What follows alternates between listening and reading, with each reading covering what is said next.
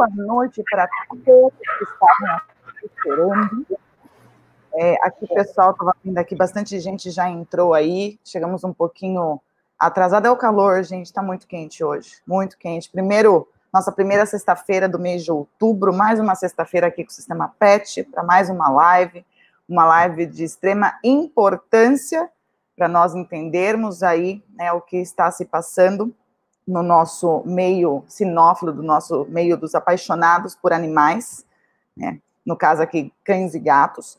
É, antes, eu gostaria de agradecer, em nome do Sistema PET, do Eduardo Antunes, é, pelos nossos mil inscritos no canal do YouTube. Pessoal, muito obrigado a todo mundo que acompanha aí, todo mundo que, que, que gosta das nossas lives. A, a, minha de sexta eu sei que é a melhor, né? Eduardo que está aí tentando aí tentando ficar junto comigo durante, né, durante a semana, mas assim, agradecemos muito de coração a audiência e o acompanhamento e a confiança, né, nos temas que estamos passando para vocês aí durante essa pandemia. Então, bora lá, né? O que, que está acontecendo? Segunda-feira foi sancionado a lei sanção, né, pelo nosso presidente Jair Bolsonaro, e a gente achou que seria legal explicar um pouquinho, falar um pouquinho sobre essa lei, porque tem muita divisão de opiniões aí no sobre a, a questão, a lei em questão.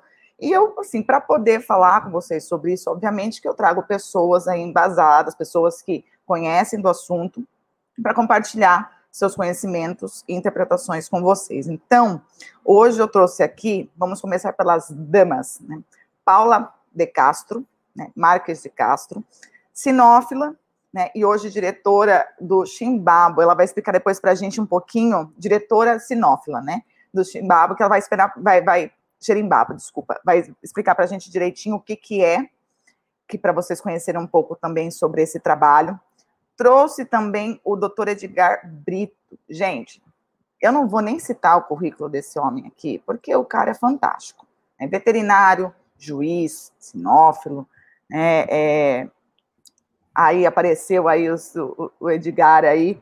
Eu estava conversando com ele hoje, falei assim, Edgar, me passa um pouquinho aí seu, seu currículo. Ele começou a passar, falei assim, meu do céu, o que, que eu estou fazendo aqui? Vou jogar caneta, né? Porque mas estamos com uma pessoa de extrema confiança, com muitos anos de experiência, muitas conquistas.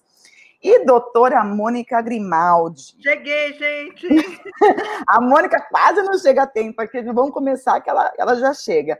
Doutora Mônica, que é advogada da CBKC, especialista em direito dos animais, e vai estar aqui também para conversar com a gente. Outra pessoa que tem um, né, um currículo que a gente não tem nem o que questionar. Mas antes de começarmos, Paula, explica para o pessoal de casa é, o que, que é o xerimbabo, né? O que, o, porque tem muita gente que não conhece. A CBKC a gente já conhece, mas explica para o pessoal um pouquinho o que, que é esse sindicato.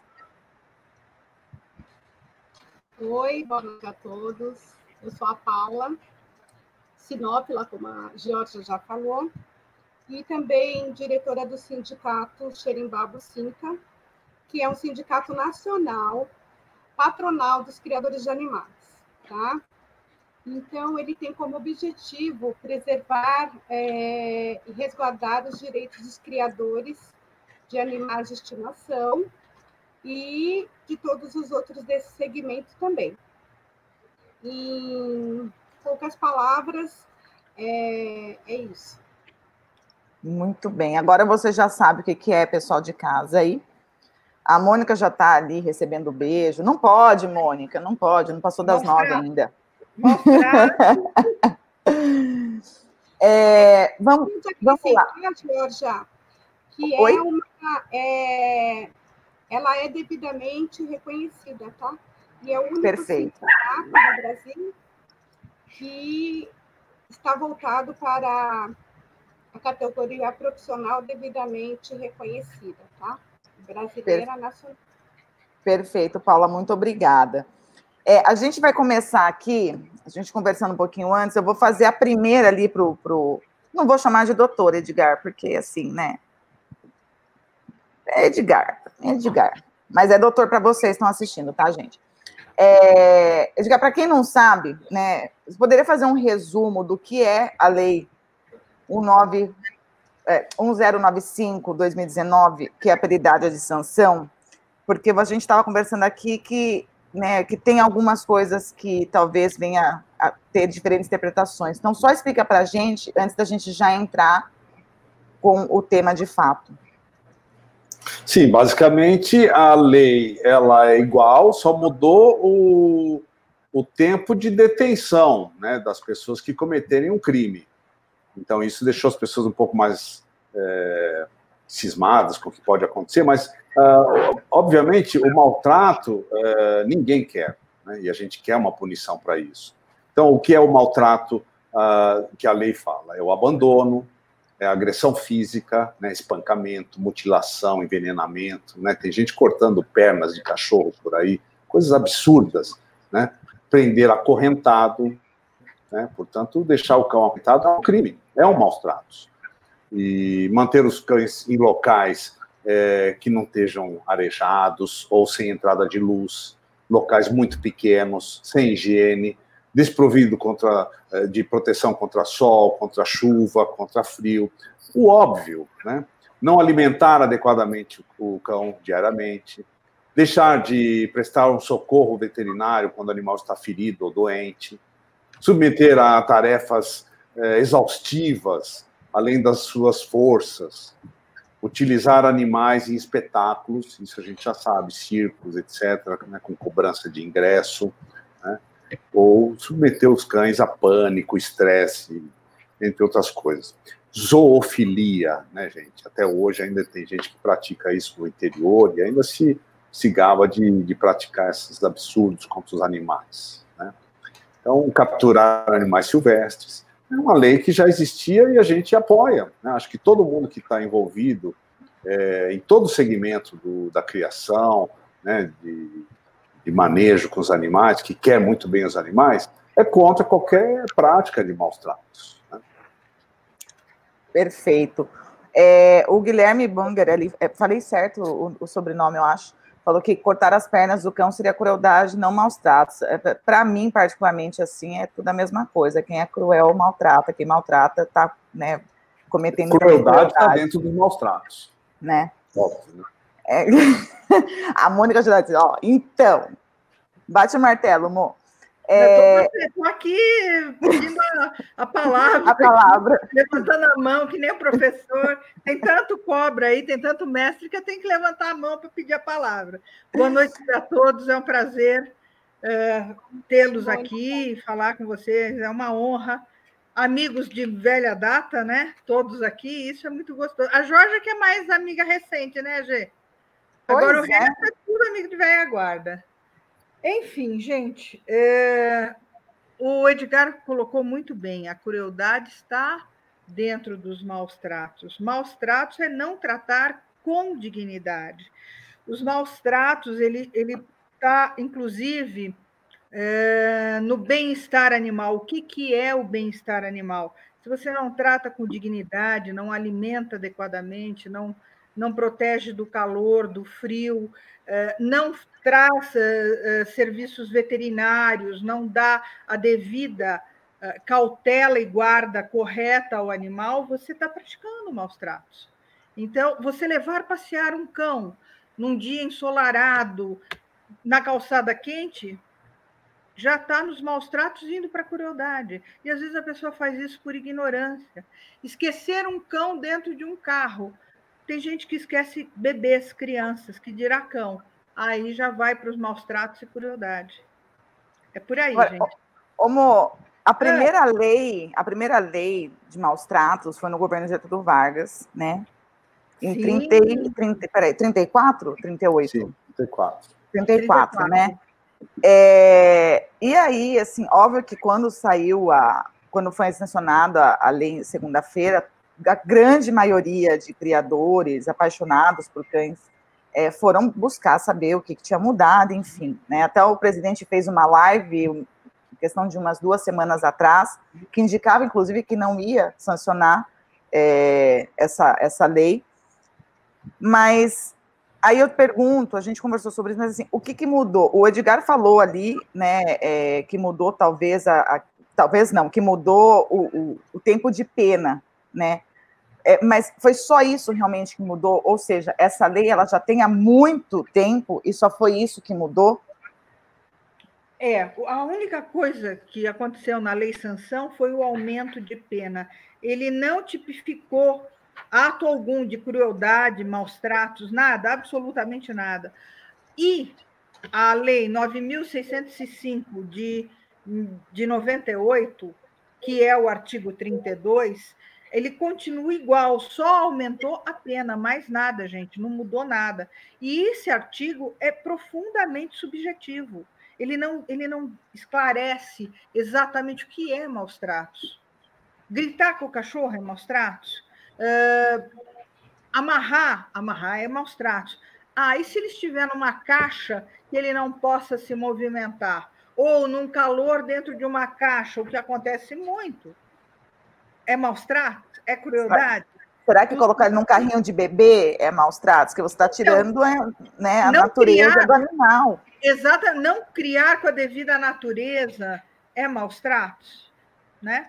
Ah, se for isso, 90% dos proprietários hoje de pet vão ser presos, porque não, hoje em dia as pessoas quer... realmente humanizam muito né, os animais. O que a gente quer ressaltar, obviamente, são uh, especialmente o abandono, que tem sido muito comum. As pessoas tiveram, durante a pandemia, um súbito é, impulso de compra e de adoção de, de, animais, carências, então isso gerou é, um aumento, a gente percebe tanto na área veterinária quanto na área de criador, é, um aumento no, no contato com os animais. E, obviamente, aumentou também é, o abandono, que eu acho que é o pior dos crimes né? A pessoa largar um cachorro em qualquer lugar, à mercê de qualquer circunstância, de ser atropelado, passar fome, frio, calor. Portanto, ele acaba gerando todos os maus tratos que podem ocorrer com o animal, ser atropelado, ser mutilado, ser agredido por outros cães. Portanto, o abandono, a agressão física é o que mais a gente tem em mente, que não deve ocorrer, que é maus tratos. Né? Agora, o adestramento duro, é maus tratos, o adestramento para Schutzum, né, que o cachorro fica mordendo a manga, tem que carregar a manga, às vezes tem problemas cervicais, né, é maus tratos. Então, acho que há uma interpretação dos limites das coisas, e é para isso que a gente está aqui, para comentar um pouco sobre a elasticidade da interpretação de cada item. Por exemplo, o que é um local pequeno para um cão, de porte médio ou de porte pequeno? Né? Dois, três metros? Para alguns pode ser pequeno, para outros pode não ser. Portanto, eu acho que há condições de, de, se interpretar de uma maneira de bom senso. Por exemplo, dentro da lei, diz que não alimentar adequadamente o cão. Então, se o cara está usando ração de baixo nível, é maus tratos? E se ele está dando comida caseira, resto de comida, como muita gente aqui no Brasil ainda faz, né? Restos mesmo, não é assim arroz e carne. Não, resto de comida. Lavagem. Alimentos que não podem, lavagem, né? Cebola e tudo, coisas, chocolates e outras coisas que o animal não pode. É maus tratos? Então, a gente quer pensar nisso, que o exagero, a falta de cultura para ter o animal do seu lado, é que é o alvo principal e que a gente quer combater. Obviamente que é, o bom senso impera. É, é importante. Pode falar, Paula. Gostaria de se possível, fazer uma complementação aqui. Claro. O, quanto à lei de Getúlio Vargas com a, a lei atual, né? Eu ia te perguntar isso. Ela, ela passou a ser a lei 9605, né? que foi sancionada, inclusive, na, na quarta-feira. Eu acho que você confundiu, você falou na segunda-feira.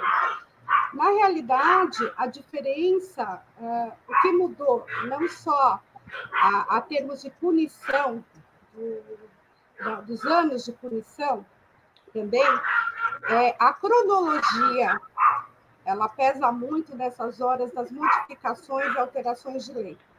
É, então, é uma lei muito antiga, essa lei desse ano é uma lei atual, né, no qual a gente dá espaço em relação às leis, anti, às leis antigas, às leis novas. Né? E agora é uma lei nova, essa lei é uma lei de crimes ambientais, entendeu? que, é um, que a princípio substituiu a lei do Getúlio Vargas. Então, a gente também fica muito voltado à especificação da, da, da lei nova, tá? Isso é muito importante a gente falar, poxa, mas a lei de, do Getúlio Vargas, ela é uma lei que tipificava, tá? Porém, essa lei atual, que é a Lei Sanção 9605, por conta também, principalmente da especificação dela e da cronologia, tá? Ela tem toda essa alteração, não só penal, mas também de crimes ambientais. Feito, é, se me permitir aqui só mais um parênteses, porque vi alguns comentários muito peculiares, tem, tem né? Bastante. Porque eu acho realmente que as pessoas se preocupam hoje com a invasão do seu próprio espaço. Né? Não importa o que você está fazendo, é, ninguém tem direito de ficar entrando na sua casa sem um mandato de segurança. Não importa se é um Aconteceu, policial. Né? Isso tem acontecido muito e as pessoas estão se apavorando. E não é porque você tem cachorro, que você cria cachorro, é, que você pode ter é, ser passível desse tipo de ação. Né? Eu acho que não é legal. Um outro colega aí, amigão mesmo, comentou que o bom senso é, também depende muito da cultura do país. Né? A gente tem que aprender, tem que ensinar o bom senso. E eu percebo que a CBKC, que é um órgão que quer ajudar sempre, está sempre do lado do criador, ele está é, a confederação está preocupada em fazer pelo menos uma orientação do que é maus tratos, porque é como você disse, as, as pessoas às vezes praticam maus tratos sem saber. Né? Muita gente acha que pode amarrar um cachorro com uma corrente, desde que ela seja longa e o cachorro tem espaço para correr. Mas e se ele se enroscar e puxar e quebrar uma perna? Né? A pessoa não pensa nesse item que pode acontecer. Ele pode se enforcar de alguma forma. Portanto, corrente não pode, de maneira nenhuma, tá certo? É, a gente... Só um minutinho, posso falar? Voltando à lei também, a nível da penalidade, ela é uma lei penal, tá? Só que é uma lei penal que ela está aberta. Justamente por isso, a falta da tipificação. Então, Fica subjetivo, né? Que ela, se, que ela necessita que ela tenha, seja conceituada né? Porque uma lei penal aberta traz exatamente todas essas uh, consequências que nós futuramente já estamos é, vislumbrando, né? E o que veio ocorrido a partir do primeiro dia em vigor da lei, que foi ontem, na quinta-feira, né? Que já foram ah, estourados, entre aspas, que a gente costuma usar, de forma inconstitucional, sem o mandato né? Porque o mandato você é uma, uma atitude que você tem como uma representação. E o mandado, ele é quando você tem aí uma situação a qual você pode expor e adentrar em algum lugar, de, mandado de segurança, vários tipos de mandados com D, que é diferente do mandato com T, tá? Então, por ela ser uma lei muito aberta, a gente sim tem que estar tá, é, buscando que ela tenha essa conceituação. Não é só a tipificação, e sim também, por ser uma lei penal, ela tenha um conceito, que ela seja conceituada. É, antes de eu passar a palavra para a Mônica, que ela está ali pedindo a vez ah, dela. Tem cachorra aqui quer falar, vocês não estão vendo? eu, vi um, eu vi um gato passando aí atrás. Não, é, é o Chihuahua. É o Chihuahua. também. É, a gente, assim, é muito interessante. Eu quero deixar claro, assim, que a gente não está aqui para falar que essa lei foi feita para caçar criadores, né? É uma lei feita, como eu falei, nós estamos, assim, é importante, foi um avanço, porém, óbvio que sempre há caminho para melhorar. E eu queria fazer uma observação, porque a gente está falando assim, né? Uma das formas de maus tratos é a questão da alimentação, como o doutor Edgar falou. É, então, para a gente ver como, como isso vai atingir não só é, é, a questão da criação, que é a preservação de cães de raça pura, mas também vai atingir, inclusive, ONGs, se for olhar num todo. A gente conhece, por exemplo, ONGs protetores que dão comida vegana para os seus cães. E o cão, ele é um carnívoro. Então, isso se enquadraria também nos maus tratos. Por isso que é um momento onde é necessária a união, lembrando que ninguém está contra a lei, mas é necessária essa união para um bem maior, que é, de fato, é, os cuidados, né, e, e proteger os animais de maus tratos. Mônica, pode falar. Então, tirando o decreto-lei de Getúlio Vargas, que tipificou cada ato, estabelecendo a conduta de maus tratos e crueldade, a lei de 1998, que é o artigo 32 da lei ambiental, ela é muito subjetiva, ela é muito vaga. E a lei sanção, ela só aumenta essa pena, sem tipificar exatamente a conduta. Então, a pessoa não sabe exatamente o que é a conduta, ao que é maus tratos, o que vem a ser crueldade. Uma outra coisa, voltando a nós criadores. Uma dica, pessoal, se organizem. Tenham nos seus canis os POPs, que é o procedimento operacional padrão. Isso você vai ver muito em canil de exército, em canil de polícia militar. São o quê? Tal horas lavei o canil, tal horas o cão Chiquinho foi alimentado, tal horas o cão Zezinho passou por veterinário. Segundo, tenham um fichário de cada animal. Se tiver um cachorrinho mais velho ou um cachorrinho com alguma enfermidade, algum problema de dermatite, a gente tem muito cachorro, sempre tem alguém que está com dermatite ou está com algum probleminha de ouvido, está em tratamento médico, tenha hoje, tenha o cuidado de ter o laudo e sempre as carteirinhas de vacinação datadas é. e assinadas pelo médico veterinário. É uma deixa para os criadores se organizem, comecem a se organizar. Falou, façam prontuários, né? É, aqui tem muitas, tem, tem, muitas perguntas aqui, tem muita gente. O Saulo está aqui, Eduardo Volpato, Alberto Moreira, o Guilherme também do Xirimbá, é, Amanda. Tem muita gente falando, assim, perguntando mais ou menos as mesmas coisas. É, aqui eles fazem sim essas leis para caçar criadores, ninguém vê eles invadindo ONGs nem abrigos. É, quem falou aqui foi a Patrícia, Patrícia, ah não, a Débora Vieira. É, mas não, o que eu falo assim é o seguinte: não adianta é, a gente ficar pensando do lado de lá, né? Vamos organizar o lado de cá. E, e, como eu falei, a união, do mesmo jeito que existem criadores do bem, que existem criadores sérios, também existem protetores e ONGs muito sérios, e, a gente precisa trabalhar em conjunto, né, para... Então, assim, gente, tipo, não, não, não fiquem... Eu, eu, eu, tô vendo vários posts, foi um dos motivos, essa live foi uma live que, assim, foi super rápido para a gente montar, então até agradeço aí a Paulo, Edgar, a Mônica, foi bem rápido, porque, não, a gente precisa falar, porque a gente vê, de fato, sente o desespero é, de muitos criadores, né? Muitos comemorando, e aí, ah, não, mas por que está comemorando? Então, assim, vamos interpretar tudo certinho, e foi o que a Mônica falou. É, aconteceu até um caso hoje com uma, com uma handler que, que pararam ela, ela estava levando, fazendo transporte de cães, pararam ela, vistoriaram, estava tudo correto, deixaram ela embora, sendo que há uns, uns, dias atrás pararam e aprenderam um monte de cachorro. Então, assim, se, se andar tudo na linha, é, não tem o porquê, né? Agora, precisamos tirar essas dúvidas do que é maus tratos, do que não é e o que, que tem que estar na lei ou não está.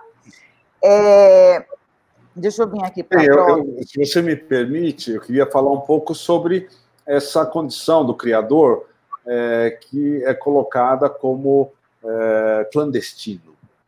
O criador, quando ele começa a sua atividade junto à sinofilia, ele registra o canil na CBKC ele recebe o nome do canil dele, portanto, ele, ele acha que ele está dentro da normalidade, ele está registrado numa entidade, é um cartório, tá certo? E ele vai emitir um pedigree dos filhotes que ele teve na CBKC e acaba tendo, então, uh, as condições ideais para fazer isso. Os cães são microchipados, né? E algumas raças têm alguns exames a serem realizados, como o pastor alemão, para o apto para reprodução, etc.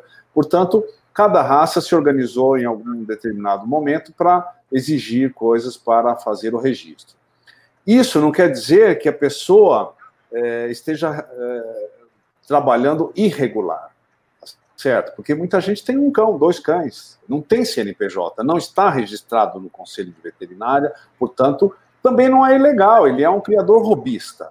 Agora, tem gente que tem 60 matrizes em produção contínua, né? Tem um outro, uma outra atividade, são canis de produção é, em intensa. Massa. E, em massa. E aí você precisa, obviamente, de uma vistoria, de uma atuação muito maior é, para que esses animais realmente estejam em perfeitas condições. E aí sim é, há o registro aqui, lá, colar. Portanto, essa história de ah, esse canil é, vamos arrombar porque ele é clandestino, não, não existe isso aí. Né? É minha casa, às vezes, não é um canil. Né? A pessoa tem uma criação em matilha, ele nem tem um canil na casa, ele tem 10 cães, que é o permitido por, por terreno, lá por. desculpa, por lote, e aí ele tem 10 cães que praticamente um outro cruza, mas ele expõe cães, ele viaja com cães, ele pratica agility ou ele pratica chutes, ele tem o esporte que ele quer.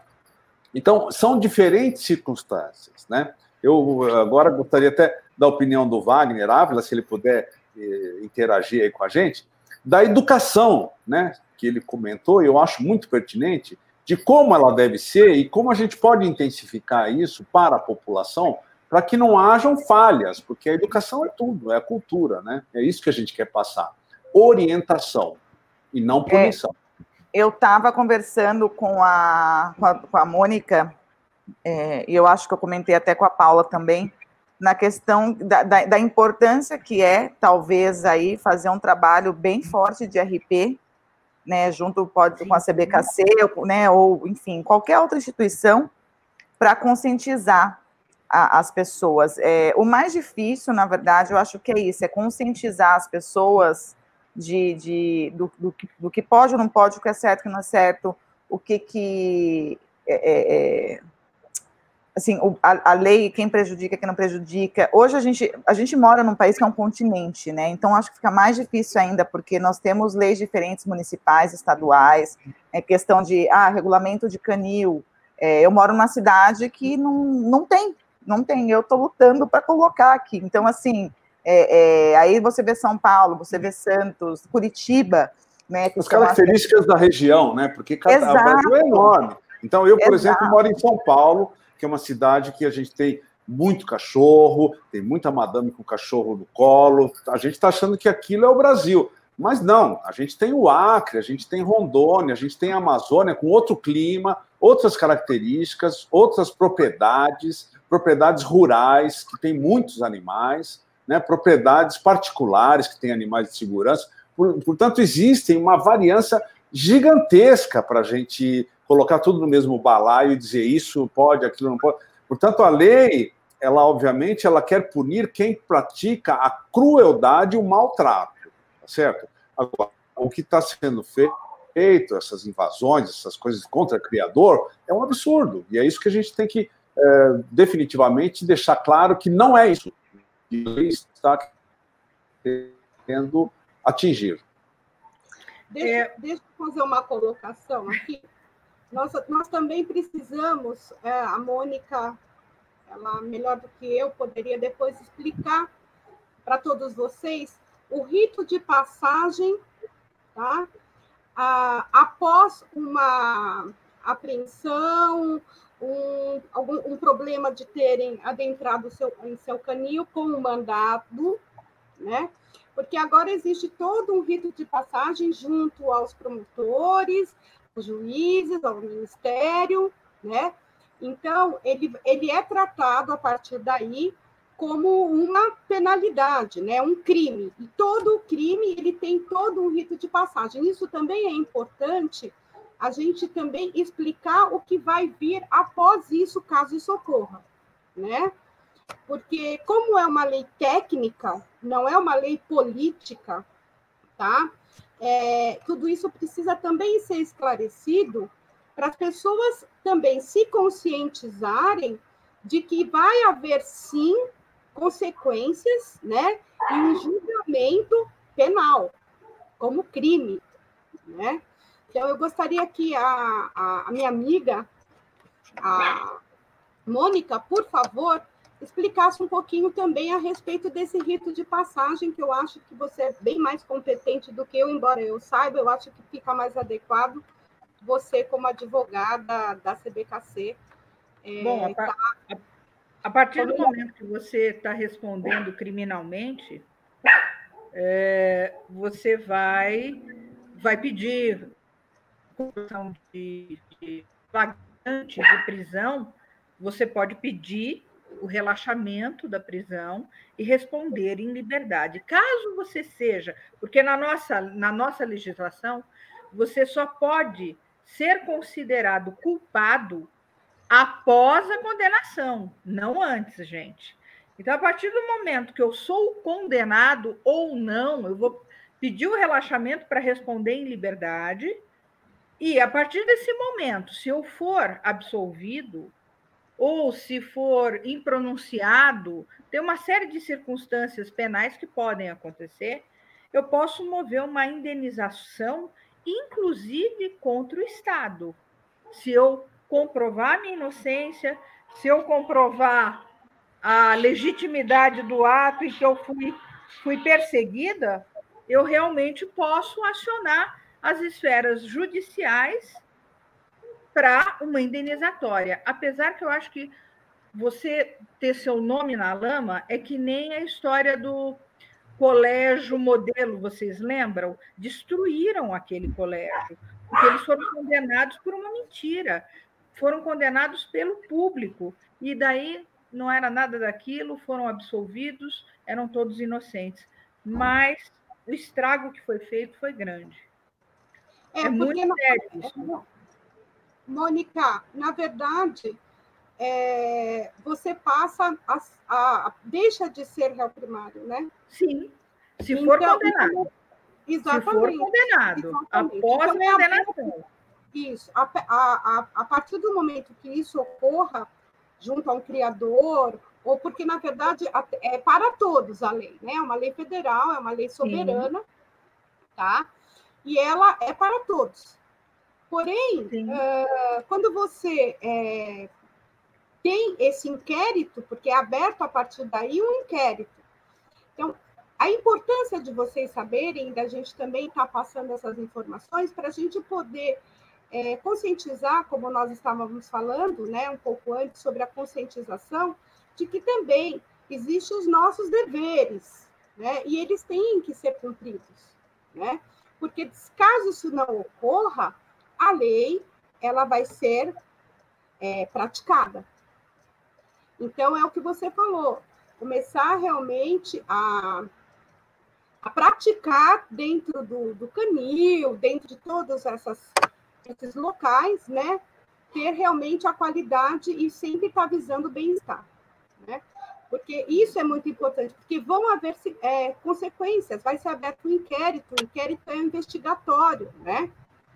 E a gente precisa ter essa consciência. Ô, Edu, coloca para mim aí para o pessoal ver o, o, comentário do, do Pedro. O fato de haver suspeita de maus tratos vai dar direito a qualquer pessoa sem mandado a invadir uma residência. De outro lado, nenhuma entidade sinófila pode punir uma pessoa se contra ela não houver uma representação. Muitas vezes, por mais que, se, que insista para que as pessoas formalizem suas reclamações contra criadores, através de representações, se acovardam e não fazem, depois reclamam que nenhuma punição é aplicada. Como punir sem o devido processo legal, que é a representação? Mônica, é o doutor Edgar? Não, até acho que mais prudente é. Alô? Fala aí, Mô. Bom, o que, que, o que, que acontece? Eu acho que a representação é a forma administrativa do órgão nosso maior, a CBKC, chamar os criadores. Mas a própria CBKC ela não tem como uh, acionar numa esfera civil ou criminal. Ela vai responder numa esfera administrativa com com seus criados. Agora, a gente pode até ser um órgão fiscalizador também, podemos, podemos pensar em ter um órgão fiscalizador dos próprios criadores. Eu acho que É bastante interessante e pertinente no momento desse. Inclusive, é, traçar manuais de conduta também, né? Porque não adianta a gente punir sem dizer o que pode e o que não pode. Muitas vezes, pela ignorância, as pessoas praticam atos que nem sabem que estão praticando. É por aí. É, a informação é, é, tudo, né? Não, assim, é, independente hoje, de qualquer coisa. Hoje, os órgãos responsáveis né, pela vigilância é a vigilância ambiental, tá? o Ministério Público, né? mas nada vai impedir que um delegado civil tá, faça, exerça essa função também. Poder de polícia. Aliás, o poder de polícia cabe a qualquer cidadão seja ele policial ou não. ou não. Por isso que estão invadindo, dizendo, olha, você está praticando um crime de maus tratos, e aí as ONGs entram com tudo. Exatamente é, porque nós, qualquer cidadão pode impedir um crime na anuência de ser praticado. Você pode dar ordem de polícia para qualquer um, inclusive, se, se observar um furto dentro de um, de um supermercado, você pode dar ordem de prisão. Você pode tomar um tiro, mas você pode dar ordem de prisão e praticar o poder. Agora, amor, deixa eu só, assim, nessa questão, né? É, você falou aí que o, o cidadão tem também a, o, o, papel, né, de, de dar ordem de polícia. E a Sim. Paula está falando que os órgãos que são responsáveis, né? Falando, enfim, do. do técnico. A é, parte a parte mais, mais. Mas aí eu falo para vocês, né? A, a, a função de fiscalização nessa questão ela seria de todos esses órgãos, inclusive Não. do cidadão, né? Como que assim e como aplicar a lei? Porque pelo que eu entendo, você é, você é inocente até ser provado ao contrário, né? Até ser provado culpado. Isso se aplica aqui também. No que é aberto um inquérito investigativo. Não, mas antes, no que tange fiscalização, alvará, uh, é da vigilância sanitária é uma obrigação da vigilância sanitária no caso de um canil comercial, gente. Isso daí é, é, a capacidade dela. O Ministério Público, o que ele zela? Ele zela o cumprimento da lei. Ele é o advogado do Estado para cumprir a lei. Então, ele, ele tutela os animais porque ele tutela a vida. De vez em quando sou advogada, gente. Aí explicar, porque o nosso linguajar é muito técnico, é muito chato. Eu tento ser mais, uh, mais humana, menos jurídica, entendeu? Então, o que, que é o Ministério Público? Ele é o advogado do Estado. Ele vai tutelar a vida, o bem maior, seja cão, gato. Aliás, lembrei de uma coisa nessa legislação. Qual é a diferença de uma vida? Qual é a diferença de um cavalo, da vida de um cavalo, da vida de um boi, da vida de um carneiro para a vida de um cão e de um gato? Eu vou além. Qual que é, é, é, é a gente até conversou sobre isso. É, o, que, o, o que me passa, assim, e quem me conhece sabe o quanto eu sou apaixonada por, por cães, desde, assim, por animal em, em geral, mas os cachorros, o que me passa é que é, será que a vida animal ela está mais valorizada até do que a vida do ser humano, né? Porque tudo bem que eu acho que precisa ter sim a lei, cada um aí, né, na, na sua. Mas quando você vai comparar as penas, por exemplo, é, não que seja um exagero, eu acho eu, eu acho que quem faz maus tratos tem que ir em cana mesmo e tem que pagar por isso, porque é um absurdo, né? mas talvez aí, aí você vê uma pessoa que abandona um, um recém-nascido no lixo e não, não vai preso, né, ou consegue, enfim. Então, assim, é muito complicado, apesar que não é o tema aqui, mas é um, até um desabafo meu, né, é, qual o valor da vida, né? Existe valor da vida? Tem que diferenciar ou vida é vida? São todos iguais. Então, né? nesse caso, foi levado agora, né, esse rito de passagem que, como qualquer outro crime, entendeu? Então, uh, ele está não que tenha mais valor o animal, tá? Mas uh, está igualado, né? Porque para mim maus tratos, uh, independente de ser a crueldade e essa lei que que pune e que foi sancionada é uma lei que eu não vejo motivo da gente aplaudir, porque todos nós somos contra os maus tratos, né? É, é uma obrigatoriedade, né? Ter uma punição, ter um aumento de, de, de anos de, seja de reclusão, de detenção, o que de seja, pena. Né? Não, não, eu não vejo motivo para aplaudir, sendo que é uma obrigação, né? Você ser penalizado, punido, aberto inquérito, tudo, passado por todo o rito de passagem, como qualquer outro ato criminoso. É, aqui o a Eduarda está falando, a Royal Canin disponibiliza um manual desde como construir uma boa estrutura até como higienizar sem afetar os cães. É, por que, assim, o que Eduardo está falando aqui é, é importante porque hoje a gente tem muita informação também, só não busca quem não quer. Essa é a realidade.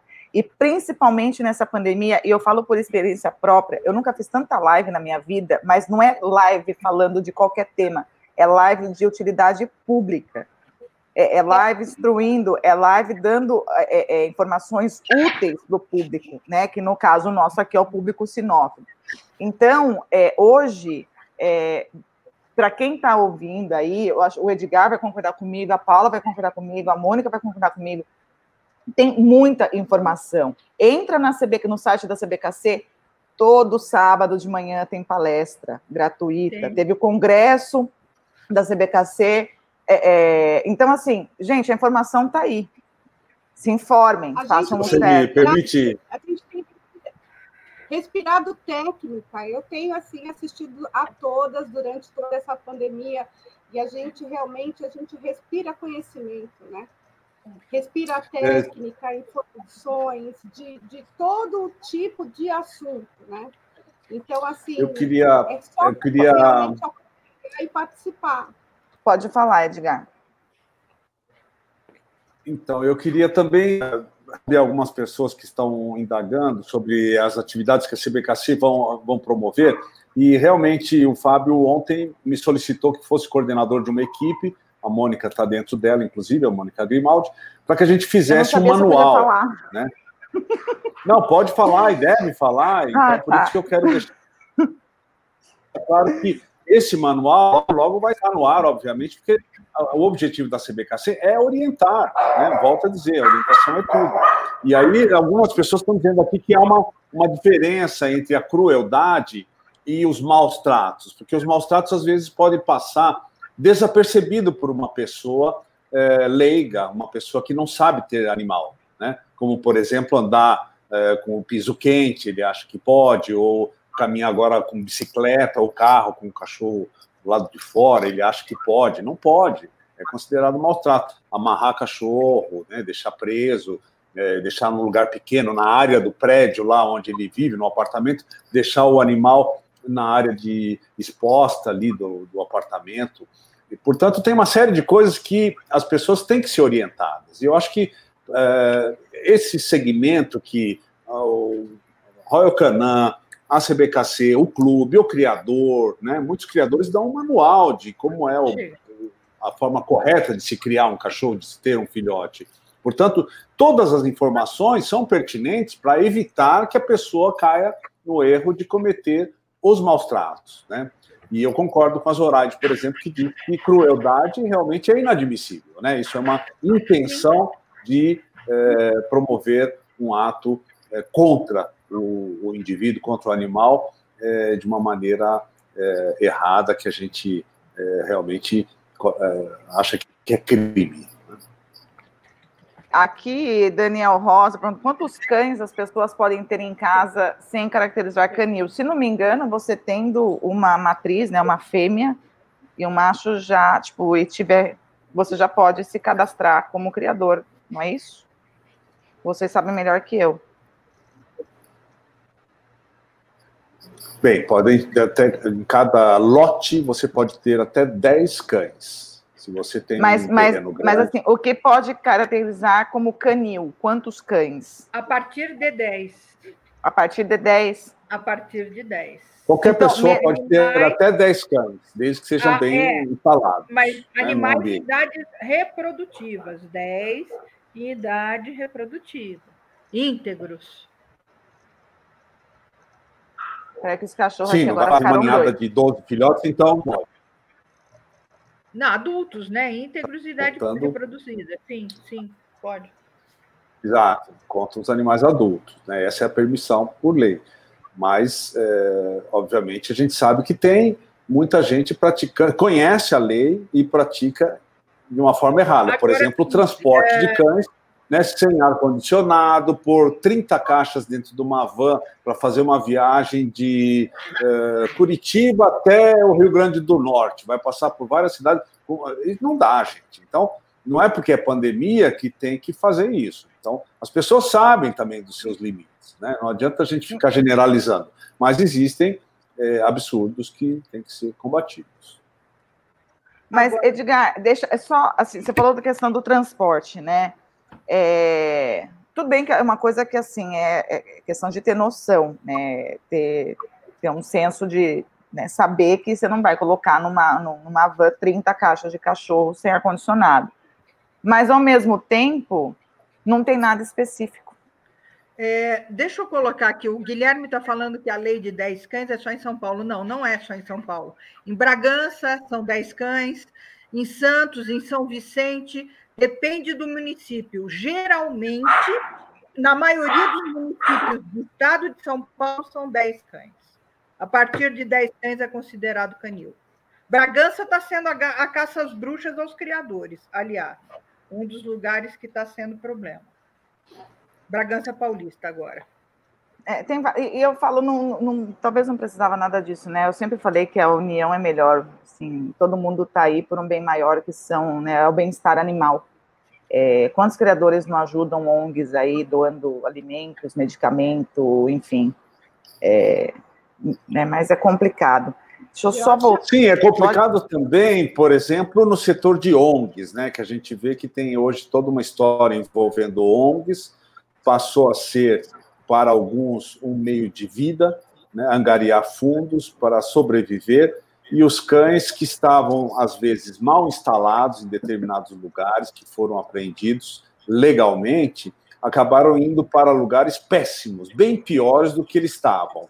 Portanto, isso também tem que ser ponderado né, pelo governo, que essas ONGs também têm que ser fiscalizadas para que sejam nomeadas é, para representar essas entidades governamentais e não do jeito que está, de qualquer jeito, cada um pega aqui, leva para cá, de lá para cá, e aí quando você vai ver cadê os cachorros, foram comercializados, foram vendidos, né, foram é, cirurgias, foram castrados, as pessoas nem sabem do que se tratam às vezes. Né? Então, isso também a gente tem que estar tá de olho e tem que denunciar, né? Péssimos profissionais ligados às ONGs. Né? Tem umas maravilhosas, né? mas muitas. Vai Agora... haver a das ONGs, viu, Georgia? Ah, legal. É, como houve o ano passado na LESP. É, Dos criadores.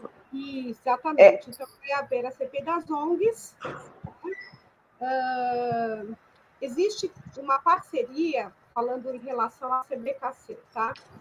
Pela FBA, que é a Federação Brasileira de Adestradores. Existe um convênio, uma parceria da FBA, que o presidente é o Biratã, e foi assinado, oficializada essa parceria é, o ano passado, e é um convênio, tá? E ele vai, ele ajuda e é, junto a parte técnica e a parte jurídica também, com o ADIM, entendeu? Então, se em algum momento uh, criador, adestrador, eles sejam, é, tem que sempre ter o adestrador também envolvido dentro do contexto do cenário.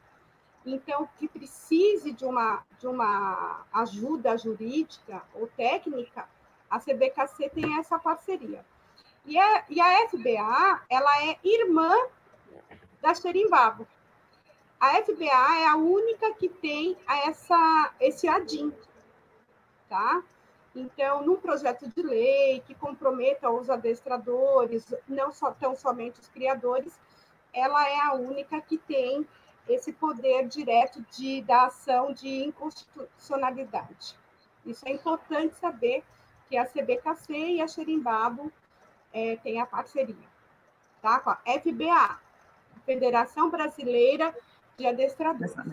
É, Eduardo, teve alguém que é, perguntou aqui se a CBKC ia fazer alguma, alguma coisa. Eu, é que eu não estou achando o comentário aqui. Se você consegue puxar para mim colocar na tela aí. Tava, é, perguntou né, se vai ter alguma, alguma ajuda, alguma, alguma assistência jurídica em relação né, à questão da lei. É isso. No caso específico, então, essa parceria né, é utilizado os advogados da CBKC, né, e o convênio com a FBA, que ele é o que tem esse ADIM, que é a ação direta né, de inconstitucionalidade. Entendeu? Mas quem estaria trabalhando junto seriam os advogados da CBKC. Sim, eu volto a dizer, então, sobre a atuação da CBKC em relação a deixar claro o que é maus tratos, nós vamos fazer, então, esse manual. Né? Muita gente chegando aí perguntando é, se a CBKC vai tomar uma atitude. Sim. Agora, outra coisa que a gente percebe aqui eh, nos comentários é que muitos criadores de regiões totalmente diferentes têm tido ações diferentes. Né? Por exemplo, o pessoal de Curitiba está sendo bombardeado, não consegue criar mais um, um cachorro nem em casa, não consegue sair com o cachorro na rua daqui a pouco. É um absurdo. Daqui a pouco não pode andar a cavalo lá no, em Curitiba, porque vai ser maus tratos você cavalgar né, fazer hipismo, está né, ficando uma coisa absurda. Então a gente percebe que é diferente de Mato Grosso, por exemplo, que pode tudo, né? Pode até fazer coisas que a gente que o diabo, né? Então eu vou Mentira, dizer, Edgar, não, lá não, lá. Então, olha, é, é, fica difícil a gente falar assim sobre o Brasil em geral, né? O que volto a dizer, a orientação é tudo e acho que a legislação ela tem a ver com o estado, a cidade onde você está. Então, é, você tem que se proteger, na verdade, contra ações indevidas, como o Paulo Lang falou. Né? São praticamente invasões ilegais, bandidismos, que as pessoas estão ameaçando criadores e não, é, não está correto isso. Né? E a gente apoia toda a defesa disso, obviamente. Então, aí a Mônica, que faz parte do, do jurídico da CBKC, pode dar algumas dicas para que você é, tenha esse contato direto com a CBKC quando você tiver alguma dúvida, quando você tiver um problema, para que você acesse esse canal e, é, né, por exemplo, alguém aqui perguntou o que, que é um lote, né, o, o, quanto que é um lote. Então, isso aí na subprefeitura que você vai saber qual que é o, o, o tamanho do lote, depende da, da região, né? Portanto, tudo muda, né? É que eu falei, a gente muda, vive é num, num um país continental, é, é muito, é, é, muito complicado.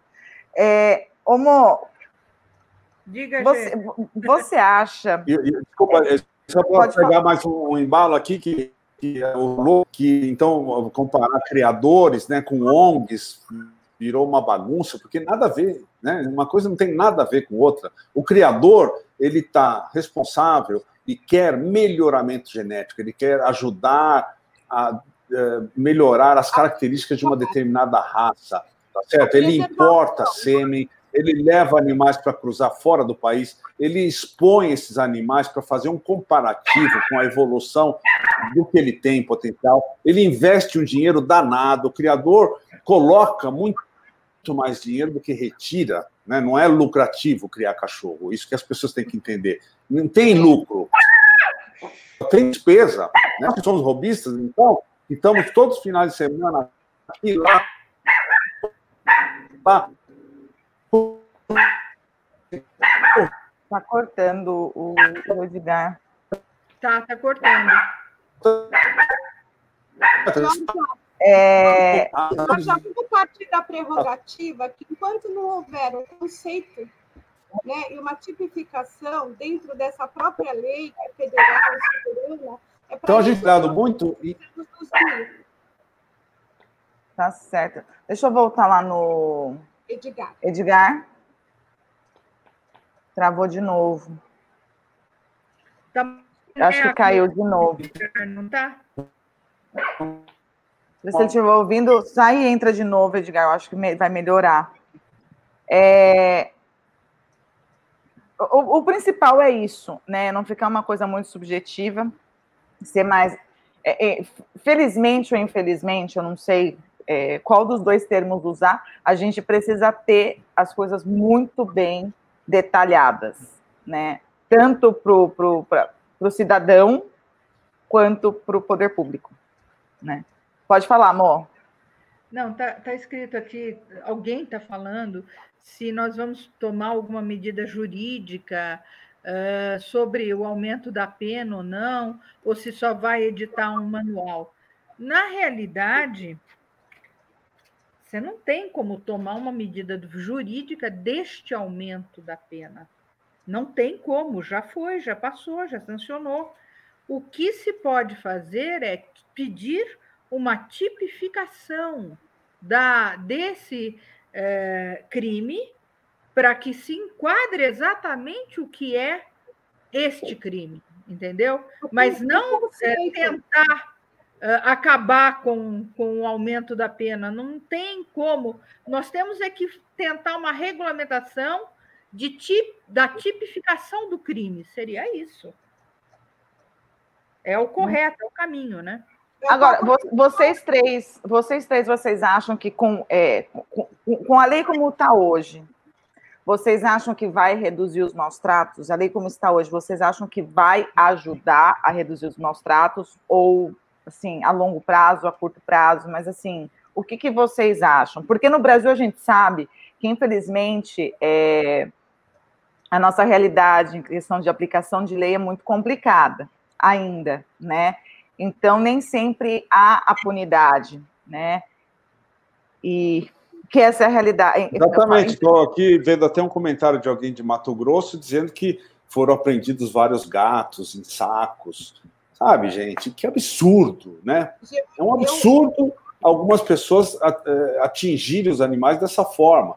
Claro que todo mundo é contra isso, é óbvio, né? O que a gente não quer é ficar sendo apontado como os caras que estão fazendo crueldade com animais, porque criam animais, porque estão investindo Preservam. nesse setor, tá certo? Mesmo o setor do pet shop. O pet shop, ele é, promove venda de produtos. E às vezes tem tá certo? Não pode expor o animal numa vitrine, não pode pôr é, em locais pequenos. Tem uma série de regras que tem que ser estabelecidas. Né? Mas o pet shopping pode apontar quem é o bom criador, né, dessa raça, daquela espécie, da chinchila, seja lá do, do, felino, seja lá do peixe. Né? O peixe, por exemplo, você vai na peixaria, no mercadão, e você escolhe qualquer peixe que esteja lá, morto, não, não sabe como foi feito a, né, a captura daquele peixe. Agora, você tem um peixinho dourado no aquário, aí você está praticando maus tratos, porque, ah, sabe, está no aquário, e o aquário é isso, aquilo. Portanto, tem que ter um pouco do bom senso, tá certo? É peixe, é peixe, né? Então, as pessoas que trabalham com isso, obviamente, têm o seu critério de é, trabalho em cima disso e seu lucro, né? Como um amigo também comentou. Qual o problema de ter lucro criando cachorro, né?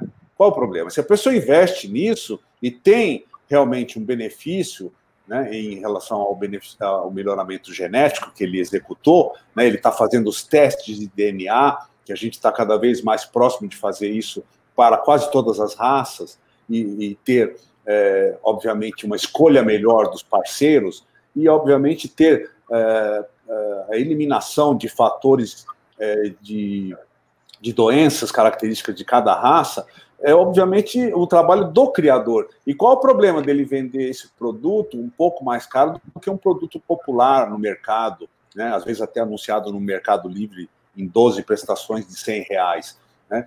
Portanto, existem vários mercados. O que a gente não quer, obviamente, é ser apontado como a crueldade é, criando animais.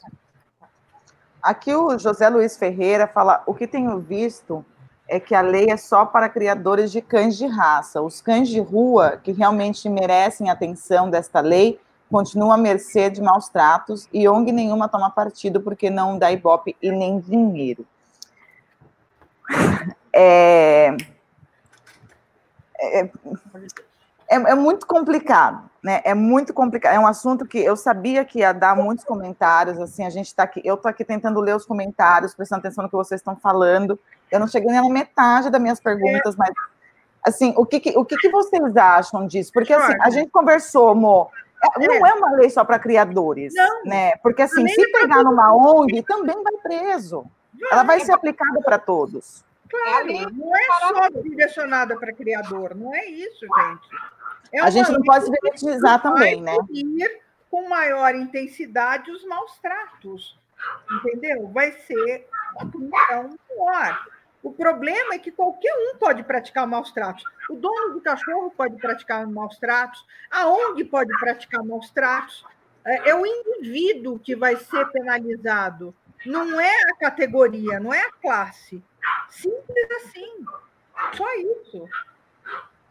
É, eu lembro que você usou um termo muito bacana comigo hoje, né? Eu falei assim, Mônica, é, é, para quem que está sendo de fato essa lei, né? Quem que vai ser mais atingido, os criadores ou as ONGs? Você, Jorge, não existe um lado ou outro. Tudo é o mesmo lado, né? Como a gente fala, é. sempre quando falamos de criadores e ONGs sérias. Exato. Tem muito acumulador de cachorro também, né? Tem gente que vai é, reproduzindo o cão dentro de casa, é, não vende, não doa, fica com todos, e eles reproduzem, não castra ninguém. Portanto, quando você entra na casa da pessoa, ela tem lá 30, 40 cães ou gatos, é, e não por maldade, apenas porque ela ama os animais. Mas tem exagero num espaço pequeno ou sem condições ideais de higiene ou alimentação ou de assistência veterinária, esses animais não são vacinados. Portanto, é crueldade, tá certo? É maus tratos. Né? Você ter um volume enorme de animais num ambiente pequeno que podem até ter brigas mortais, né? Por é, superlotação, por estresse de ambiente. Ah, isso, isso acontece com suínos, isso acontece com né, aves, né? Acontece com outras espécies, obviamente, porque é, foram mal conduzidos. Então, os cães não são diferentes, né? Só a facilidade é que os cães gostam de viver em matilha. Então, você tem essa capacidade de ter vários animais num ambiente harmoniosamente, né? dependendo muito de raças, obviamente, você pode ter isso numa condição muito bacana, né? num ambiente muito bacana. Né? Imagina uma pessoa que tem 20 mil metros, uma casa maravilhosa, grande, por que ela não pode ter 10, 15 cães soltos, eh, tendo uma vida eh, bacana, muito bem tratados, eh, com toda a atenção? Ok, diferente de uma pessoa que mora num apartamento com 20 animais, tá certo? Num ambiente pequeno, que está molestando o vizinho, que está trazendo uh, problemas uh, de vizinhança, problemas de ruído, problemas de mau cheiro. Portanto, uh, a lei está aí para. não tem a tipificação, como muita gente está dizendo, ah, não tem a tipificação, mas eu acho, por uma certa forma, até interessante que não tenha, porque ela volta a ser interpretativa e depende do que foi feito, do que está sendo analisado, é que a pessoa também vai ser julgada, né? Se é que ela vai ser julgada, se ela precisa ser julgada. É, a partir do momento que você faz as coisas corretas, você não tem o que temer, né? É o que eu falei, nós criadores, né, precisamos pensar que é, foi um isso a gente conversou muito, foi um avanço realmente, porque é, eu não acho cinco anos muito para quem está maltratando, porque quem maltrata um bicho maltrata uma pessoa, maltrata uma criança, maltrata um, um, um idoso, enfim. Para mim, são pessoas que realmente têm problemas psicológicos, psiquiátricos. Mas a, aqui a, a, ideia, eu acho que, em vez de a gente, assim, eu, eu falo, o problema é que as pessoas, ah, mas tem que invadir ONG, porque ONG é, é, vamos esquecer isso e vamos nos preocupar com o que nós criadores precisamos fazer para sermos melhores a cada dia. E as ONGs Sim, se preocupem. É, e mesmo coisa. as pessoas que são proprietários, né? Porque o proprietário ele tem um cão, dois cães, ele também Sim. tem que estar atento à legislação, tá Sim. certo? Não é só o criador. Não, não né? depende de quantos cães você tem. Você pode ter um. Não importa. O que importa é o que você faz, né? Um adestramento violento, por exemplo, né? Na, da época dos antigos, existem alguns, algumas pessoas que se intitulam adestradores e ainda praticam isso e a gente é totalmente contra equipamentos inadequados, né? Ah, até o próprio uso de focinheira inadequada dentro de um automóvel, por exemplo, num ambiente fechado, com essa temperatura que está de 40 graus, você mata um cachorro rapidamente. Então, é, o morador de rua, por exemplo, né, como uma amiga minha citou aqui, então ele não vai mais poder ter um cãozinho dele ali, porque ele é pobre, ele mora na rua, e o cão também mora na rua, então ele pratica um maltrato. Né? Então são condições né, que cada um tem e que a gente vai analisar caso a caso. Né? Eu já conheci cachorro de mendigo que era muito melhor tratado do que muito cachorro de madame, viu? Não é bem assim. Não é bem assim. Então, é assim, é, a, a lei, a, a, prática dos maus tratos, você tem que verificar cada caso é um caso. Não é, é, é não é uma coisa generalizada, é uma coisa é muito peculiar, muito individual. Outra coisa que eu queria colocar, as pessoas dizem, ah, mas e ONG, e ONG? Eu acho que as ONGs que praticam maus tratos, cabe a nós, cidadãos, independente de ser criador, proprietário, simpatizante, denunciar. Nós podemos denunciar. Que seja feita a lei. Do mesmo jeito é, que nós temos que preservar as vidas, a ONG mais ainda. É, a obrigação é maior. É simples assim. E cabe a nós tomarmos, sermos os fiscais, denunciarmos. Simples assim. Não, e se queremos ver então, mudanças, né, a gente precisa tomar iniciativa também. Sim.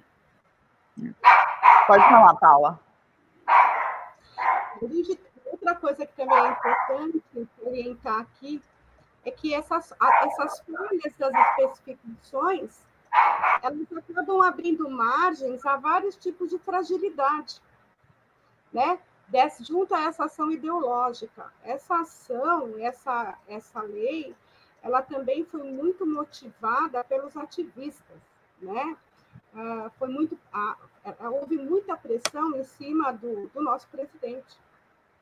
Dos ativistas. Então, os ativistas, eles já, já têm um olhar né, que nós somos gigolos, criminosos. Então, assim, não é que não, não, não, não vai estar a lei sendo usada na da prática dela junto às ONGs é para todos, sim, como eu já falei, porém, nós somos os, os visados, os criadores e todo esse outro segmento, né?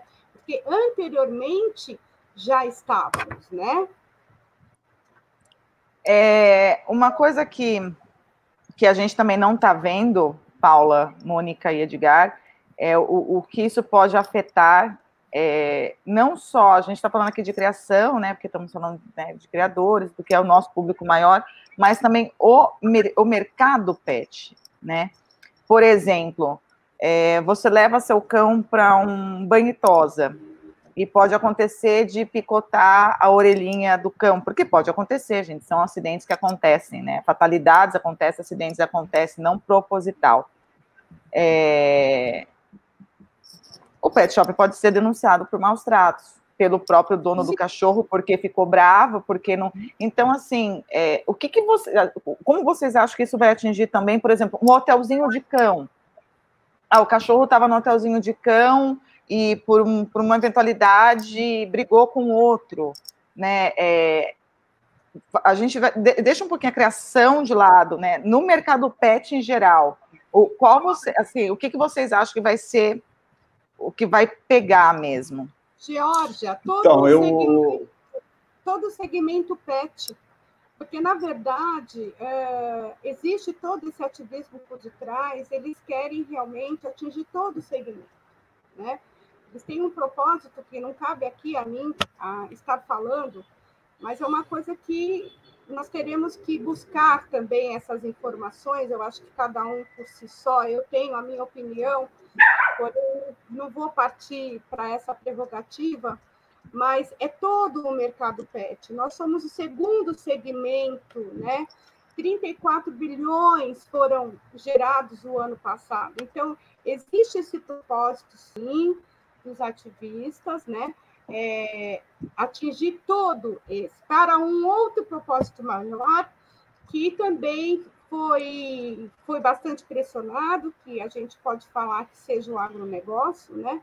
mas isso é um assunto para uma outra situação, mas que no momento da, da, da votação ficou de fora, e o mercado pet todo esse segmento.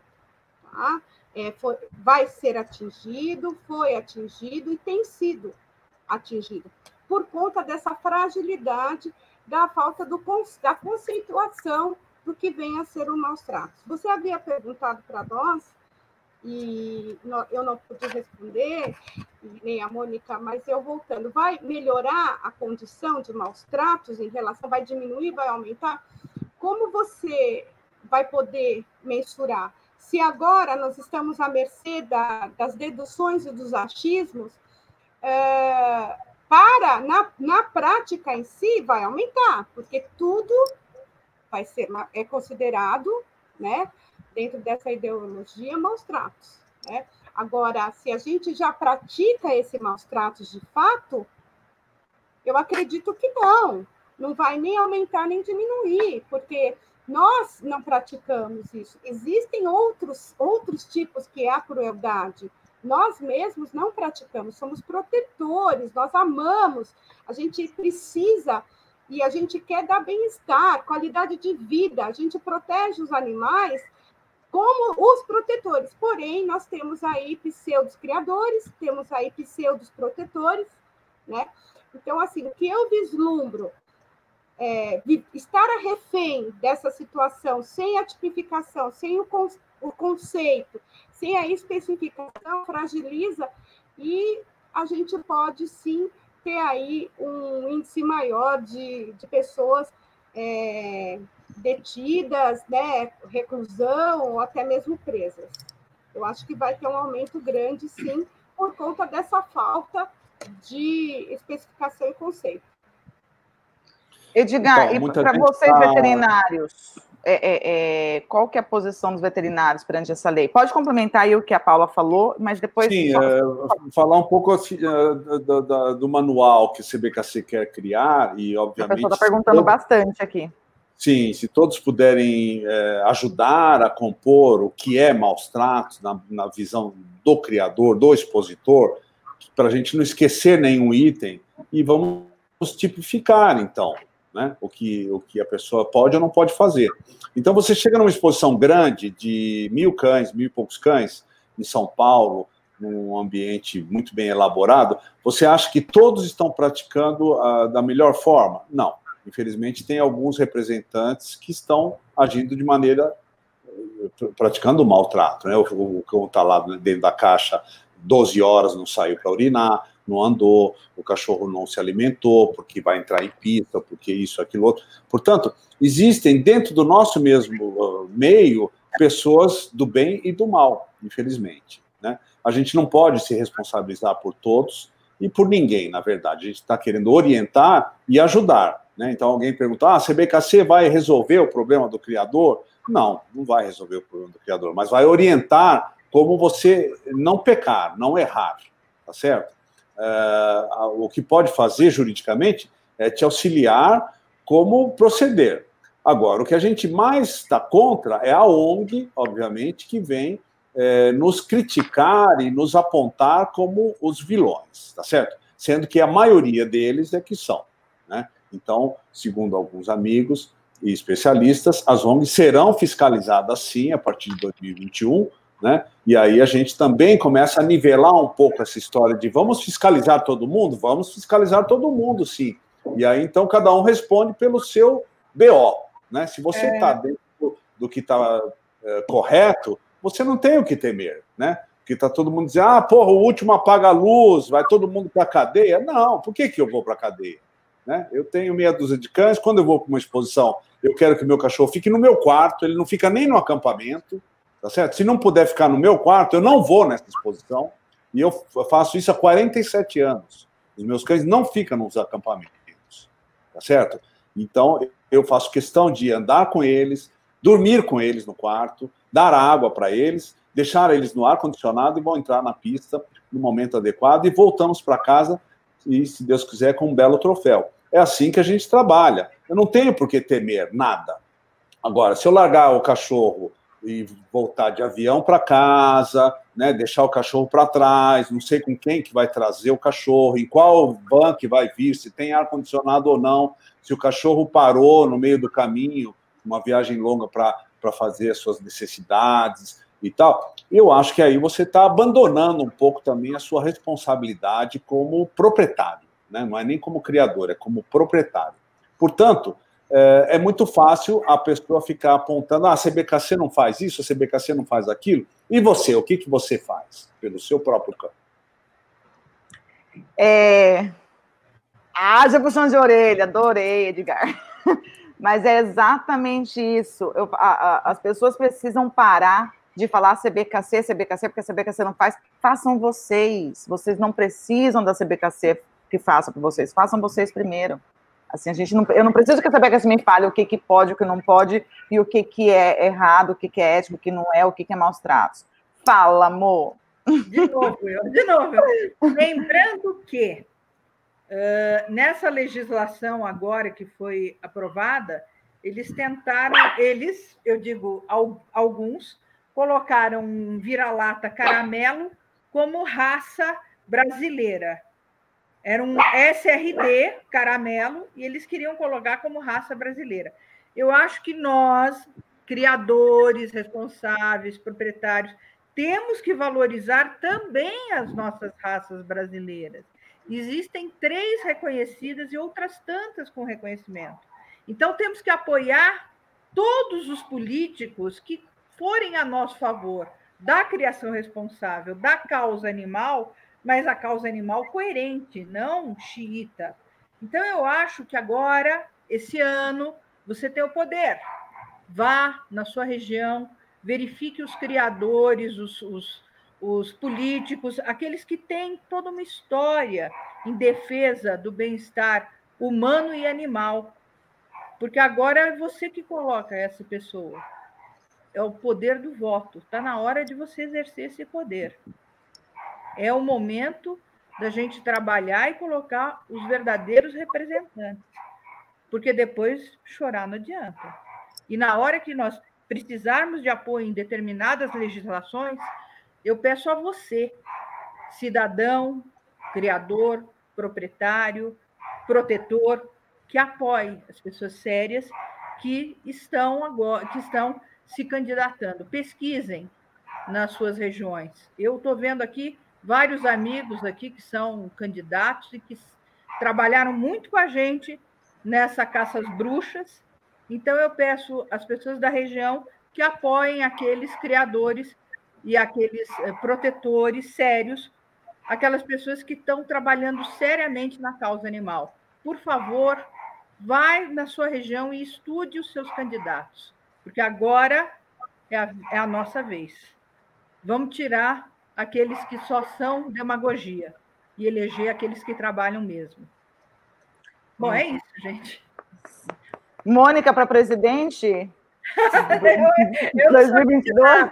Mas tem amigos Mas... meus aí que são candidatos sérios. Pesquisem. Eu não vou dizer esse, aquele ou aquele outro, mas tem gente de Minas Gerais que é muito sério, tem gente de São Paulo que é muito sério, tem gente de Santos que é muito sério, que ajuda.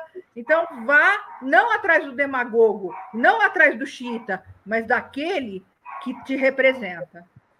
É, é hoje, hoje é uma coisa assim, a gente está. Deixa eu ver como é que está o tempo aqui, daqui a pouco o Eduardo puxa minha orelha. É, mas assim, hoje a gente está num momento que, como eu falei, a informação está muito fácil. Você descobrir, vou falar você bem chula, os podres das pessoas está muito fácil, está mais fácil ainda, né? Então, assim, é, só quem pode mudar somos nós mesmos. E a gente muda primeiro com nossas atitudes, com as nossas ações, né, com a nossa integridade, nosso respeito, nossa humildade, e depois é, com o nosso conhecimento. Eu acho que é, é, ter aqui a Paula, a Mônica, o, o doutor Edgar, é mais uma oportunidade, tanto para mim quanto para vocês que estão aí assistindo, de, de ter conhecimento. Então, assim, criadores, sinceramente, quem não deve não teme. Ponto. Então, assim, se vocês estão andando na linha, fiquem tranquilos com essa lei. O que precisar ser feito, o que for possível ser feito, para não só, e quando eu falo assim, não só para a criação, mas o, o, o, o, geral, o bem-estar geral dos animais, com certeza vai ser feito. Então, não se desesperem. Apenas busquem conhecimento para estar tá sempre melhorando. Se você acha que é, é, é talvez, ah, mas bater, teve um caso agora é, é, no Paraná, foi hoje, né, Paula? Que foi, Mônica, que, que levaram 49 cães, até o Pedro Lang colocou ali, no comecinho da live ele colocou. É, ah, Rio Grande do Sul, isso mesmo. É, que entraram levaram 49 cães de uma criadora, e, ah, mas entraram sete horas da manhã e estava. É, é, assim, busca os direitos. Todo mundo tem o seu direito. Então, busque os, os, direitos. E, assim, se estiver errado, por abuso, eu acredito que vai ser, isso vai ser mostrado. Eu acredito que, que cada dia mais a lei está sendo aplicada para ambos lados. Hoje a gente vê isso em vários segmentos, até em questão de. É, é, funcion... Antes, funcionário sempre ganhava causa jurídica contra, contra o patrão. Hoje já tem patrão ganhando causa jurídica de, de, de funcionário, porque está vendo os dois lados. Então, assim, busquem, busquem, aproveitem oportunidades. Eu conversei com a Mônica hoje de manhã e ela me deu uma ideia que eu achei muito bacana. É, o que vocês tiverem dúvida, né? O que vocês. São muitos comentários, é difícil acompanhar, porque a gente vai acompanhando o que cada convidado vai falando. É, eu nem terminei minhas, minhas perguntas aqui, porque o papo está fluindo, né? Então eu falo, meu, vamos, vamos seguir aqui, vamos ver o que o pessoal tá, tá falando. O Edgar me ajudou muito ali, que viu os comentários ali, me ajudou, porque eu tô assim, ah, é muita pessoal, coisa. Eu vou pedir o voto para cada candidato em cada região e vou pedir o like. Por favor, não esqueçam de dar like aí, gente. Então, coisas que a gente precisa, né? Nos organizar. Vamos lá, o manual para a gente fazer a gente precisa de um apoio legislativo, né? De preferência o pessoal que cria cão e que tem essa atividade nos ajudar lá no poder legislativo para entrar e tipificar melhor as leis. Isso nós obviamente não temos acesso, né? O que a gente pode é estar tá aqui dando um respaldo, né? Em todos os sentidos é, de suprir a necessidade do momento. Nós estamos numa pandemia, acabaram as exposições, não vai voltar tão cedo, portanto, não adianta ficar pensando que ah, vai ser assim, vai ser assado. Daqui para frente, até o relacionamento entre nós, seres humanos, vai, vai mudar, tá certo? A maneira de se aproximar, a maneira de estar é, expondo animais ou transportando animais. Então, tudo daqui para frente deve ser melhor elaborado, tá certo? O que a gente quer aqui é fazer uma nova organização dos setores né, que estão desorganizados. É uma verdade, gente. Né? Tem muito canil aí que a pessoa acha que está com toda a razão. Aí você chega lá e fala: quantas vezes por, meio, por, por semana você vai no seu canil? Ah, uma, um fim de semana. Então fica lá na mão de funcionário, os cães individualizados em canis, não tem lazer, não tem uma supervisão do proprietário em relação ao temperamento, às condições necessárias para cada indivíduo. Portanto, não é assim, gente. Né? Não é assim que se tem cachorro. Vamos pensar que o cachorro é um animal racional, né? Ele está do nosso lado, é um animal que tem um valor estimativo gigantesco, né? A gente está sendo uh, passível de sequestro de animais, as pessoas estão querendo resgate de animais, porque são animais com valor estimativo gigantesco. Portanto, vamos organizar um pouco a forma de criar cachorro. Né? Eu acho que isso que é importante. Será que precisa ter um número gigantesco mesmo para criar? Se você não tem lucro, se não visa lucro, né?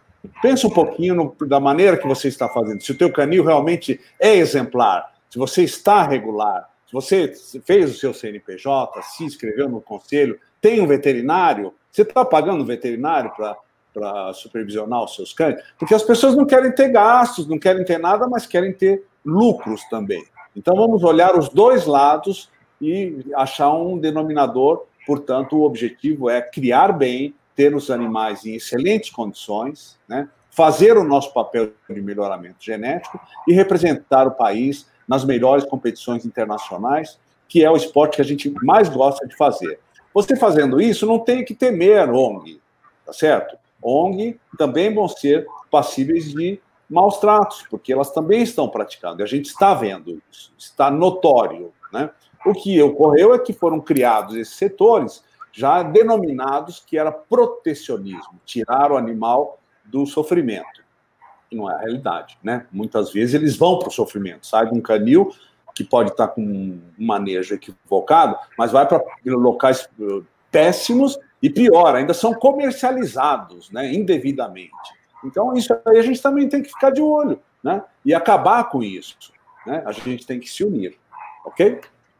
O, o que volta para mim o, o, o, comentário ali que os criadores precisam se unir, é que eu, eu não, Eduardo, nossa, perdi a voz aqui. É, uma coisa, isso é importante, a união dos criadores, né? Por que que, é, por que que as ONGs têm tanta força? Por que que as ONGs têm tanto, tanta credibilidade perante o público? É, porque são unidas. Independente de qualquer coisa, não interessa se eu, se eu não gosto de fulana, se eu não gosto de ciclana. Na hora que a questão é ONG, bem-estar animal, seja lá sério ou não, são unidas. Então, realmente falta isso. É, os criadores, é o que falaram ali, eu achei perfeito. Deixa as piscuinhas de lado, deixa o ego de lado. Jorge, pensa um pouquinho. Pensa um pouquinho numa pessoa leiga, né? Que você fala assim: o que, que é mais legal? Uma ONG que tira o animal do sufoco onde ele está, e são pessoas organizadas e resolvem o problema, ou aquele cara que vive de criar cachorro e vende cachorro para ganhar dinheiro? É apelativo, Obviamente, o leigo, né? É, é apelativo. Entendeu? É então, apelativo. o leigo, né, na televisão, na, na revista, seja lá na internet, ele vai olhar com outros olhos o criador. Tá certo? Então, é, por exemplo, a CBKC está criando vídeos para colocar no ar, para mostrar os bons andamentos das criações nacionais. Né? Mas é importante que cada um também faça o seu vídeo. Já que você cria bem, que você é um exemplo, por que, que você não, não chama um profissional, não cria um, um vídeo bacana para o YouTube e você até vai, além de mostrar o seu bom trabalho, você vai dar o exemplo. Né? Não fique pedindo para alguém fazer isso para você. Vá lá e faça. Né? Dê o exemplo. Se organiza com três, quatro pessoas da sua raça e faça um belo vídeo. Qual o problema? Né? Mostre como é que tem que ser feito. A CBKC somos nós. Não é falar que lá o, o registro é que tem que fazer tudo. Não, nós somos orgulhosos de ser CBKC. Eu tenho orgulho de ter o pedigree CBKC, porque é o oficial. É a parte correta da coisa. Portanto, você também é o CBKC. Né? Você não vai expor o seu cachorro, você não organiza uma exposição especializada da sua raça, você não pede o árbitro que você quer, portanto, você é o CBKC certo? Nós estamos executando. Então, é importante que a gente se una e dê exemplo uns para os outros de como é, colocar isso na mídia para que o público leigo entenda o nosso trabalho e não critique né, da maneira que está sendo colocado. É, é, perfeitamente. Aqui o Samuel Moreira, vocês estão falando sobre criação, canis, ONGs, etc., mas e sobre as cláusulas da lei? Eu não sei que horas que ele chegou aqui. Mas nós também, também falamos, Samuel, sobre, sobre a lei, o que, que né? agora o que a gente está comentando aqui para você só entender é, é que o, o, uma das ações necessárias para poder mudar isso, é, ou mesmo conscientizar as pessoas, é a união, né? A união do, do, dos criadores. Então é isso que a gente está comentando aqui. É, eu estava falando, né, que eu conversei com a, com a Mônica, a Mônica me deu uma ideia, assim, olha, se vocês, vocês estão aí, é muito comentário, tiverem dúvidas, dúvidas sobre maus tratos, é, podem mandar, mandem mensagem. Eu ia falar até no meu Face, mas pode mandar mensagem direto na página do Sistema PET, e aí o Eduardo passa para a gente, e, e, aí eu posso fazer uns vídeos é, com a Mônica, com outros advogados, com o Edgar, com a Paula, a gente vai fazendo para quê? Para poder tirar essas dúvidas de vocês. Porque por mais que as coisas aqui a gente está falando, muita a gente está conversando, é, é, um papo sério, mas é um pouco mais descontraído. Às vezes passou uma pergunta que eu não vi, ninguém viu, e ficou essa dúvida. Talvez não surgiu a dúvida agora, vai surgir depois.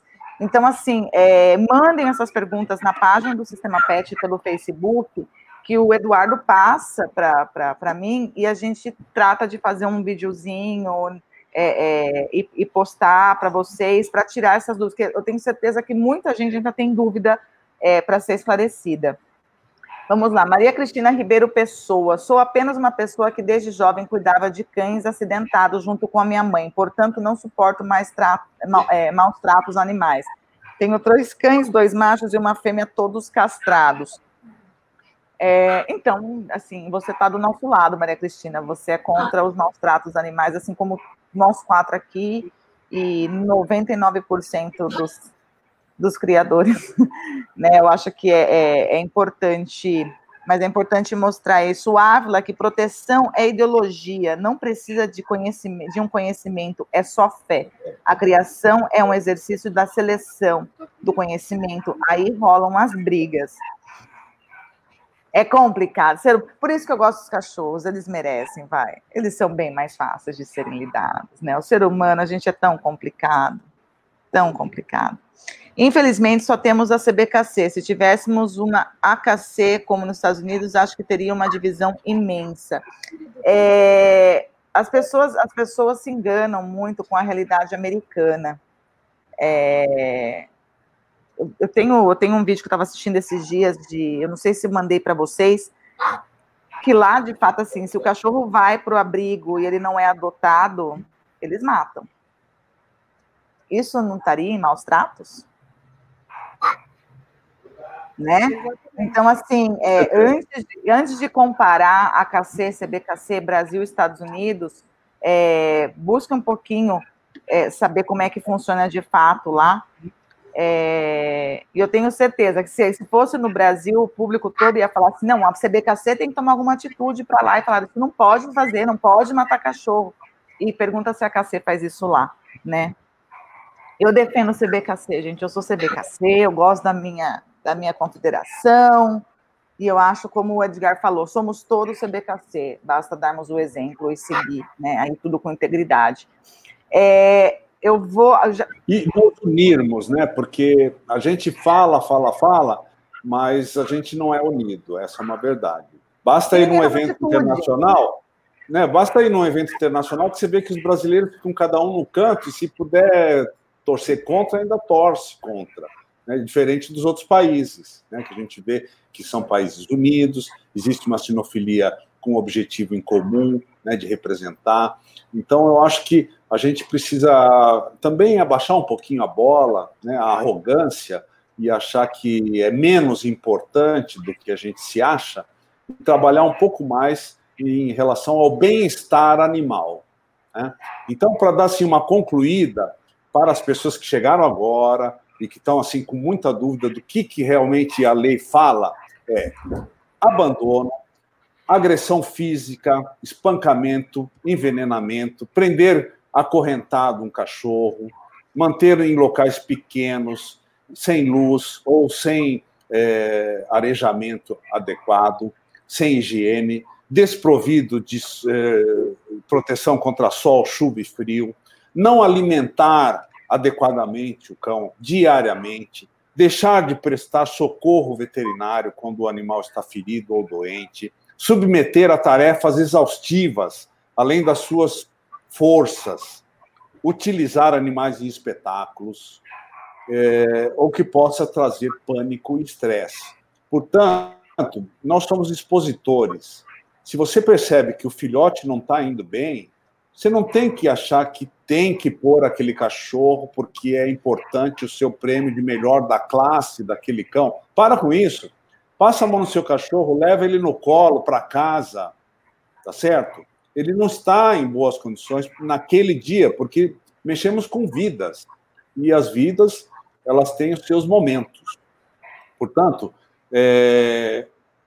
está aqui o que a gente quer fazer: colocar animais para show, Podemos, mas com o cão em excelentes condições. Né? Não está uma temperatura agradável, não está dando, não faz mal que ele vai perder o ranking aquele, aquele ano, mas você protegeu o animal. Tá? Vamos pensar um pouco mais nisso, né? É, do que e, e, bons funcionários, né, que não pratiquem zoofilia com os nossos cães e muita gente sabe do que está falando, né, do que eu estou falando, porque nós criamos cães de grande porte então, a zoofilia, infelizmente, ela ocorre na calada da, dos canis. Portanto, vamos contratar bons profissionais, vamos alertá-los dos, dos tratos que a gente quer com os animais, né? E fazer o exemplo de como se cuida de animais, né? Tá certo? E chorar menos, viu? Se você está achando que o seu canil vai ser invadido por ONGs ou por algum problema, pense que você tem, então, um problema, está vulnerável. Tá? Não vai ser sem razão que alguém vai te encher o saco aí, que vai querer arrombar o seu canil. Então, preste um pouco de atenção se não tem um excesso de ruído, se você está sabendo o que está acontecendo durante a noite no seu canil, se você tem câmeras instaladas para saber como os animais se portam na sua ausência, né? Se verdadeiramente aquele produto industrializado que você dá para ele comer é o que deveria estar usando mesmo, ou só por praticidade, por proximidade, tá certo? Então, vamos parar de achar que o mundo está contra nós, não é nada disso. A gente apenas não quer maltratar os animais, a gente quer o bom trato dos animais. Portanto, vamos orientar os novos, as pessoas que estão chegando, os leigos, vamos nos organizar. Aceito todas as propostas que vocês quiserem colocar para mim, para criar esse manual. Né? Gostaria muito da ajuda de todos, para que amanhã a gente consiga fazer um negócio sem esquecer de nenhum item. Né? E assim a gente coloca na prática, até lendo mesmo, o quanto a gente tem que corrigir os nossos problemas que às vezes estão lá, a gente não quer enxergar, e porque já se acostumou, é um canil às vezes antigo e tem falhas graves de manejo. Portanto, vamos pôr a mão na consciência e ver se verdadeiramente você está é, da maneira correta, está criando da maneira correta. E quem está e tem certeza disso, não precisa ter medo de. Ai, gente, ele é maravilhoso, né? eu tô aqui, ai, que. Mas, é, gente, é o seguinte: é, mais uma vez eu falo, uma oportunidade, e eu acho que, principalmente aí, apesar que aqui são todos criadores, sinófilos, mas a, a, a, a Paula vai concordar comigo, mais uma oportunidade que nós estamos tendo de participar da mudança. A CBKC, mais que, assim, como nunca antes, está muito próxima de seus sócios está pedindo opinião, está ouvindo opinião, está pedindo. Ajude, precisamos. Doutora Edgar acabou de falar, precisamos de ajuda. Estou aqui para ouvir a opinião de vocês, porque juntos podemos fazer mais. Né? Até o bordão da CBKC, juntos somos mais fortes. Então, aproveitem este momento. É um momento que eu falo que, eu digo que até assim, é inédito que vem acontecendo junto à CBKC nos últimos meses, né? Estão nos ouvindo, e isso é maravilhoso. Não é todo lugar que é assim. A mudança acontece aos poucos, então acho que isso é bacana é, pontuar aqui, Edgar. É, Sim, porque... o Pedro pergunta que se esse manual será entregue ao poder público, eu tenho absoluta certeza que todos os nossos representantes é, da CBKC nesse setor querem colocar a nossa opinião, né? O que a gente acha que não deve praticar com, contra os animais. Então, eu acho que nós somos o exemplo, né? Não, não os perseguidos. Nós somos a nata da sociedade Exato. sinófila. Nós damos um show nas pessoas de manejo, de como que, como ter um cachorro, como andar com um cachorro na rua, como pôr a guia, como dar o banho, como escovar, né? como reproduzir. Nós somos o exemplo, tá certo? Então, eu acho que esses manuais. Vamos dar o exemplo. Né? Eles vêm para nos auxiliar também no poder, tá certo? Eu, eu gostaria muito que. Não, não, é a minha parte, o que eu posso fazer é ajudar a compor isso, mas levar até lá o poder. A Mônica se vira. Eu vou precisar de alguém que tenha esse acesso, né? Mônica. É, só, um, só um pouquinho, Paula, só um minutinho. O Luiz Fernando Freire pergunta, pergunta para a Mônica as raças que têm cortes de orelhas e caudas por, por essa lei é maus tratos. Eu só vou explicar uma coisa. É, a gente vai fazer uma live sobre isso é, futuramente para falar assim especificamente sobre isso, porque é um assunto também é, bem extenso, né? E, e, precisa ser bem explicado, com muita responsabilidade. Então, eu não estou deixando você no vácuo, Luiz. Teremos, né, teremos uma, uma live sobre isso, então eu espero você nessa live. Paula, pode falar. Tá. É, esse, esse, essa construção desse manual. É, eu tenho algumas sugestões, até, até mesmo do que eu tenho me atualizado essa semana junto ao sindicato, porque eu sou do Xerimbabo, né, e sou também é, CBKC. Então, Edgar, amigos todos aqui presentes, é, nós também temos um projeto em relação a isso para estarmos enviando ao mapa. Então, eu acredito que juntos nós possamos estar nos reunindo, se vocês, é minha sugestão, tá? Se vocês aceitarem também uh, que nós estivermos nesse momento de união, né, para a construção desse, desse manual. Temos ideias de algumas de serem efetuadas algumas planilhas, né, mais ou menos como a Mônica falou, de horários. Vamos imaginar que você faça o, o manejo da limpeza duas vezes por dia e, porventura, é, é, você receba esses fiscais ao meio-dia e você encontra aí um, um ambiente onde se encontra fezes. Não, olha, eu fiz uh, às 8 horas da manhã e vou voltar a fazer às 5 horas da tarde, uma, uma suposição, né? Então, está aqui a planilha, uh, está adequada junto ao meu veterinário, não digo responsável técnico, tá? Mas um veterinário, sim, que acompanhe, que acompanha o seu canil, a sua criação, individualmente, cada cachorro, cada animal, né? Seja porque a xirimbabo, na verdade, ela é de todas as criações silvestres, roedores, de todos os criadores né, nacionais. Então, uh, se vocês, é, eu sugiro que a gente possa também estar unindo para essa construção. Tá? Uma outra coisa que eu também gostaria de falar é que nós uh, existem os pseudos protetores, né? Eles têm bastante subsídio além da União, né? Então, se nós nós todos criadores, sejam de, de todas as criações, a gente realmente, de fato, vestir a camisa, ah, nós com certeza temos um poder ainda maior, né? De pressão, até de subsídio financeiro, ah, em todos os aspectos. Né? O que a gente realmente está faltando é estar é tá junto. Né? Na Lesp, no ano passado, nós conseguimos é, derrubar né, a proposta da CPI. E não foram muitas as pessoas da sinofilia que estavam lá, e mesmo assim a gente conseguiu. Imagino eu numa circunstância ainda maior, né? Então, eu peço sim que que a gente possa, de fato, se conscientizar da necessidade de estarmos juntos. Porque, com certeza, ah, nós somos imbatíveis.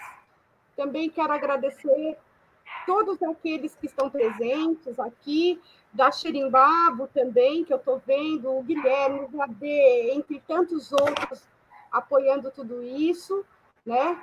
Então, nós somos aí uma, um segmento que que está muito disposto, né? Uma outra coisa que é pela primeira vez também a gente tem candidatos, né? É, dentro da nossa sinofilia, tá?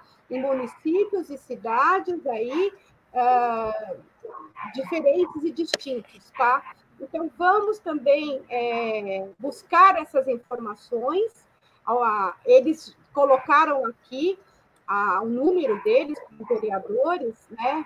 Basta vocês darem uma olhada. Na minha timeline, eu vou estar deixando também o meu apoio pessoal a essas pessoas. Então, vamos aproveitar que a sinofilia, que os, todos os criadores estão pela primeira vez se candidatando, vamos apoiá-los, vamos elegê-los, né?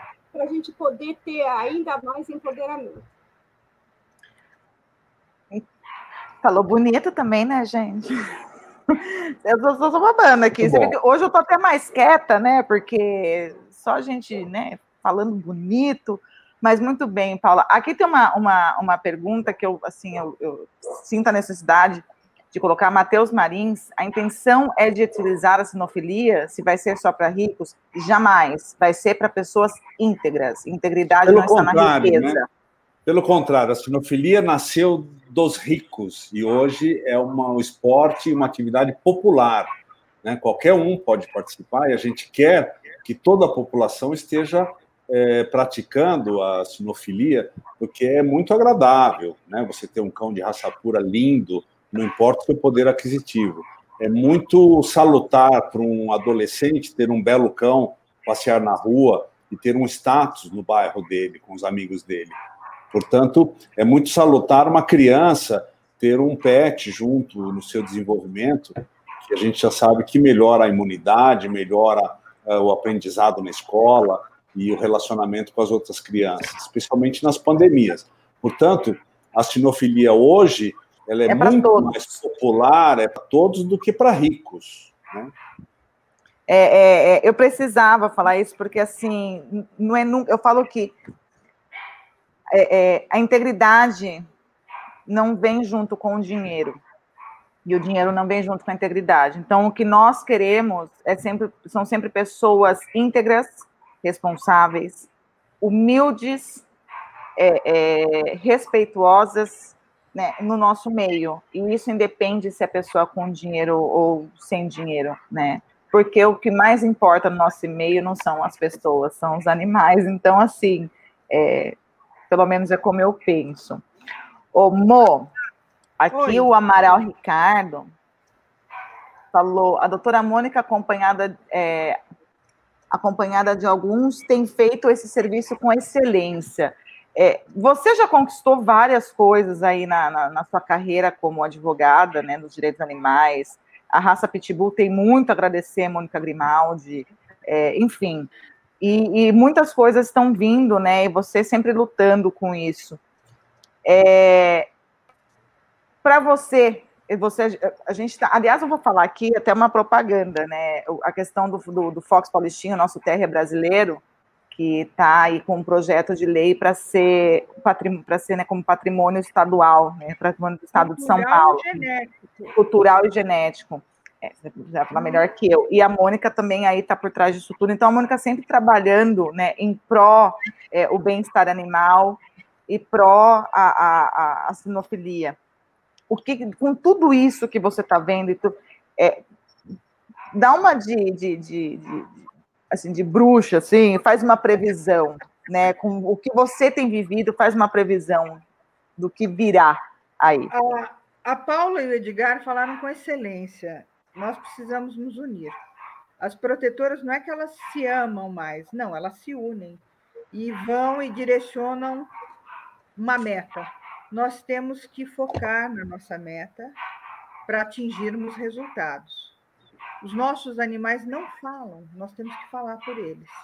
Então, agora, eu peço novamente: escolham com muita cautela para quem vocês vão votar, porque o, o, os animais não votam, mas vocês votam por eles.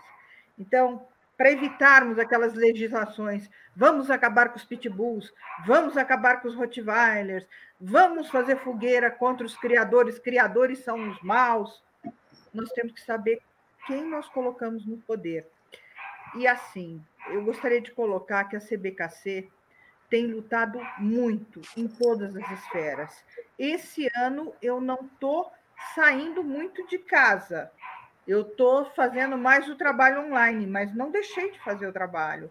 E tem muitos advogados, tenho, uh, que estão trabalhando assim, Pedro, no Rio Grande do Sul, Ricardo Amaral, em Belo Horizonte, tem o Romualdo em Curitiba, Mônica, Mônica Amaral, tem um bando de gente da CBKC que trabalha brava, que são grandes lutadores. Edgar, Edgar, quando começou essa história em Santos, foi bravamente dar apoio para gente, sempre, sempre.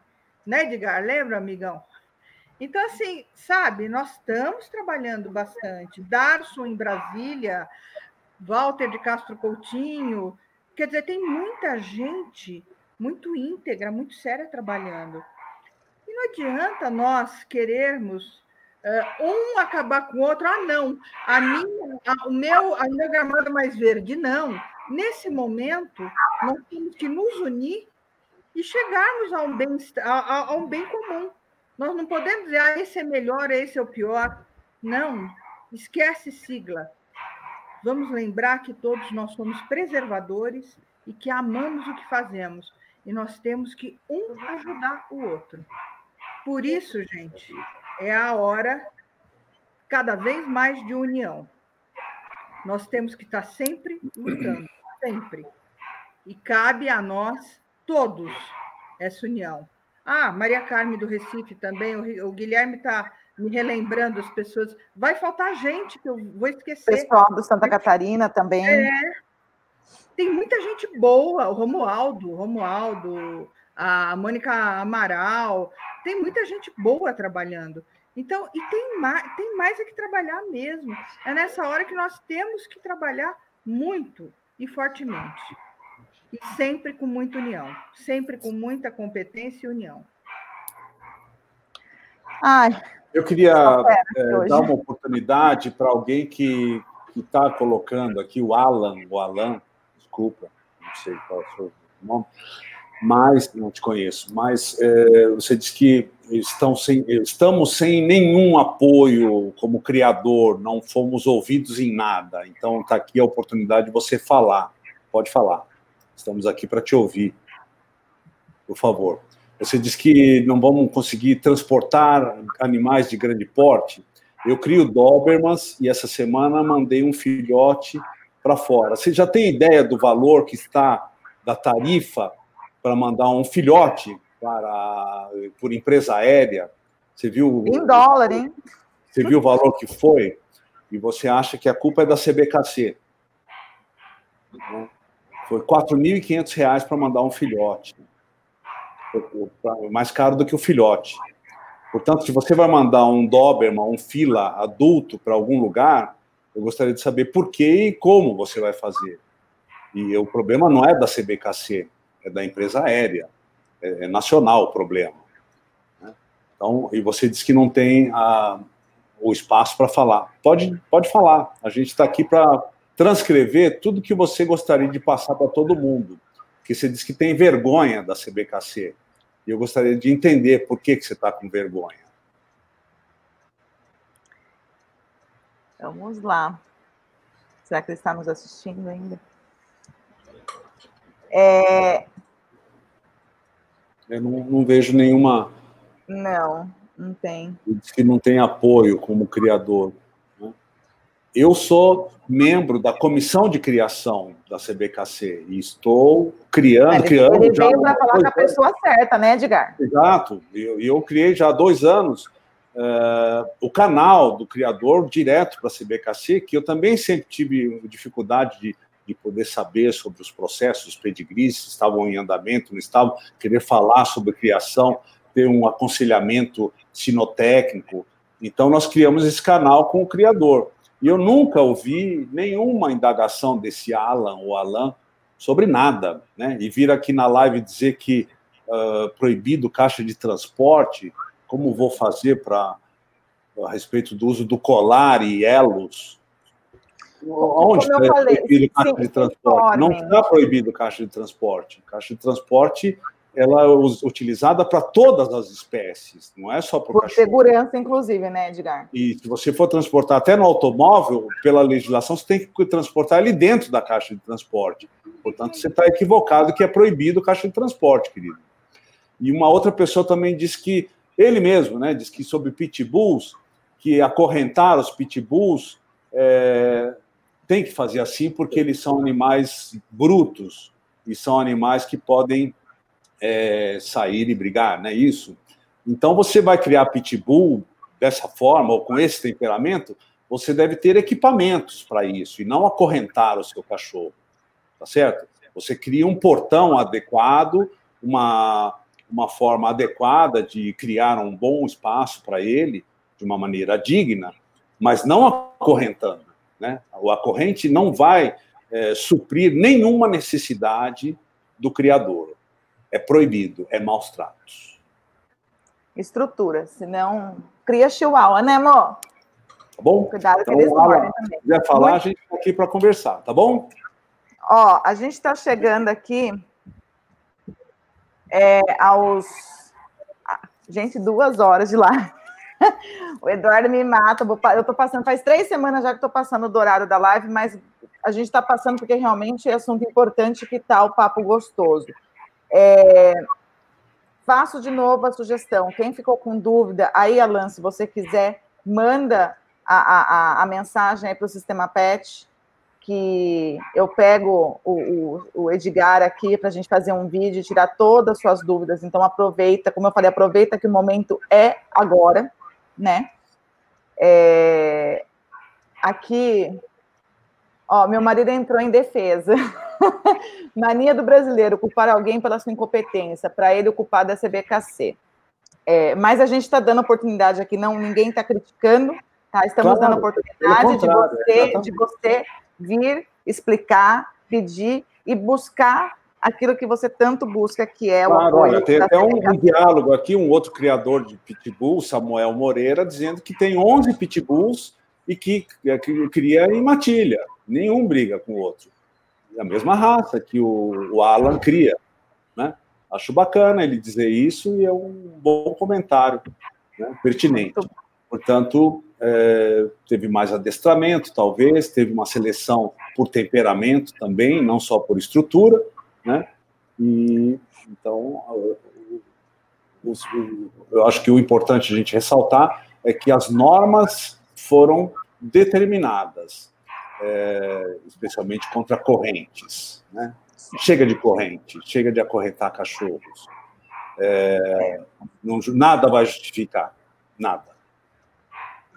É, então, bom, então ficou aqui o, o Alan, Alan não falou mais nada, mas fico, né? A gente fica aqui no aguardo de você mandar uma mensagem para o Sistema PET, repassamos aí, vou com o maior prazer fazer o vídeo aí com o doutor Edgar, e vai ser uma desculpa para a gente se ver, né? é, e eu queria só, assim, eu vou deixar cada um, pode falar, Paula. Ah, você quer que eu fale as É, eu queria, eu vou, a gente vai fazer as damas primeiro, e aí o Edgar, e depois, se vocês fizerem as, as suas últimas considerações, eu, eu encerro aqui. Então, Paula, fique à vontade. É, na verdade, o que, em, em síntese de tudo isso, é a importância desse conceito dessa tipificação, ela tem que ficar bem clara, né, para nós não sermos reféns a, a essa prática inadequada, né, uh, que isso é o mais importante nesse momento, mas, acima de todas as coisas, uh, eu quero agradecer a, a oportunidade de estar aqui e passar um pouquinho do que nós conhecemos e dizer que nós estamos dispostos, sim, a, a enfrentar todas essas situações. Uh, a Xerimbabo tem feito um trabalho incrível, tá? junto às legislações, aos parlamentares, ao Senado, né?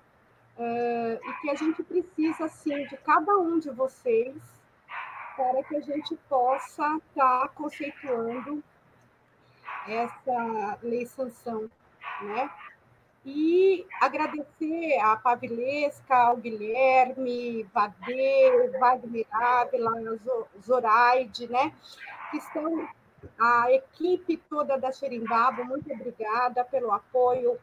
Ao meu querido amigo Darson, que também está sempre comigo, é, me passando bastante conhecimento e me posicionando diante a cada cenário que se apresenta dentro desse, desse contexto todo, tá? E a todos os amigos e colegas que eu vejo que participam disso e que falam a nossa língua. Então, é, vou usar o bordão aqui, que foi criado, inclusive, pelo nosso amigo Wagner, que criar é preservar. Então, estamos juntos, também me coloco à disposição uh, para qualquer pessoa que queira conversar comigo, tá? E muito obrigada pela participação, pelo convite. Boa noite a todos. Fiquem com Deus e até a próxima. Mônica. Bom, agradeço a todos, agradeço a honra, Jorge, de ter me convidado para essa live, a presença de todos os amigos, de todos que estão presentes. É um prazer e uma honra poder colaborar e participar. E falar que a CBKC está trabalhando, sim, gente, incansavelmente. Estamos trabalhando. E que agora é um momento de união. Não é um momento de rusgas, não é um momento de vaidades, é um momento onde cada um tem que se unir, porque juntos nós somos realmente mais fortes. E não esqueçam do momento do voto novamente. Tem um monte de gente boa aí que está candidata, nós temos que prestigiar. E peço que prestigiem também a deputada Adriana Borgo com o projeto para considerar o terrer brasileiro sendo o nosso representante, sendo um patrimônio genético e cultural aqui do estado de São Paulo. Por favor, entrem na página dela, dê like, assinem e lembrar que Todos nós estamos no mesmo barco, temos que nadar no mesmo rumo. Vamos dar as mãos e tocar em frente. Obrigada, Jorge, e sempre às ordens. Doutor Edgar. Gente, quero agradecer a oportunidade e deixar claro que nós estamos aqui para somar, estamos aqui para ajudar orientar, né, com um pouco de experiência que a gente tem. É, vi aqui em comentário que algum criador de pitbull acha que a gente não conhece pitbull, né, Mônica? Mas estivemos na proteção do pitbull para que ele se perpetuasse aqui no Brasil. Conhecemos e muito bem a raça pitbull. Há mais de 30 anos. Há é, mais de 30 anos. Acho que quem não conhece bem o pitbull é a pessoa que está falando, né? Está chegando. É, então, é, vamos dizer que o pitbull sempre foi muito bem aceito no país, desde o início, né, mesmo que outros países estavam proibindo a sua comercialização e criação, o Brasil sempre apoiou, nós também. Nós criamos um 11 grupo, inicialmente para expor pitbulls, né, depois começaram a vir outras raças, só para ajudar a promover e selecionar. Existem pitbulls de várias origens, existem muita mestiçagem com a American Staffordshire, a gente sabe disso. Mas, é, se você tem um pitbull ou cria pitbulls que são agressivos, né, e eu não sei qual a finalidade que você está desenvolvendo essa linha de sangue, e acha que tem que acorrentá-los, você está equivocado. Crie um ambiente ideal para ter esses animais bravos, né, independentes, já que não dá para ter em matilha, como a maioria dos cães, né, dos canídeos em geral, né? Se você analisar a natureza, você vai ver que os canídeos vivem em matilha e tem a sua hierarquia. Então, talvez você não esteja tendo uma harmonia no seu canil, é porque você não tem hierarquia, você não tem um critério de, de, de seleção e de criação. Então, preste mais atenção né, no que você pode melhorar. E para as pessoas que chegaram agora e disseram que talvez não entenderam muito bem, é, sobre acorrentar ou não, é proibido acorrentar cães, tá, gente? É maus tratos, ok? Não vamos acorrentar mais cães. Não tem mais nenhuma justificativa para acorrentar um cachorro. Tá? O cachorro tem direito a viver livre no ambiente dele, né? Se proteger da chuva, da, do sol e se abrigar e dormir num local bem gostoso, né? Uma caminha bem feita, né? Sendo de jornal, seja lá de tecido, mas que o cão seja um, muito bem cuidado e não como um bicho, né? Como muito criador é, acorrente do bicho e vai para casa e dorme na sua caminha, no seu travesseiro limpinho. Portanto, não é isso que a gente quer. A gente quer colocar é, o que foi caracterizado como maus tratos. Muita gente achou que ficou uma lacuna, mas essa lacuna a gente vai preencher é, fazendo esse manual que a gente vai fazer a toque de caixa para a CBKC divulgar né, e ajudar vocês uh, a não ter as ações indevidas de pessoas que estão sendo oportunistas para gerar ações contra nós criadores. Muito bem. Okay? É... Agradeço a todos aí pela oportunidade. Georgia, muito obrigada. Pela Oi? Belíssima... Georgia, muito obrigada pelo belíssimo. Eu achei que você não ia me agradecer. Você agradeceu todo mundo, cara. E eu? Mas é Como que assim? fica por último os cumprimentos. é, eu vou. Imagina. Muito obrigada. Ao Eduardo também. Muito obrigada, Eduardo. Muito prazer. Eu vou só falar que tem alguém falando aqui. Eu juro que eu não, eu só vou falar antes das minhas considerações, né? É, Pitbull é de rim, a hierarquia é, funciona de lá, funciona diferente. É, Pitbull não é de rinha, tá, gente? Pitbull era uma raça, in, inclusive, a princípio, era cão babá, cuidava de crianças na Segunda Guerra Mundial. Quando os homens foram para a guerra, as mulheres tiveram que sair de suas casas. Quem cuidava dos bebês eram os pitbulls, né? É... Antes desse pessoal nascer, né? Esse pessoal que diz que a gente. Bem antes. É, então, assim. É... É incrível, é incrível. Assim, se você gosta de uma raça, se empenhe, estude a raça, vá atrás da história, converse com criadores sérios, porque é incrível, é gostoso, é fascinante, é viciante. Sinofilia é maravilhosa. Quando você encontra uma raça que você gosta, é melhor ainda. Então, fica a dica aqui.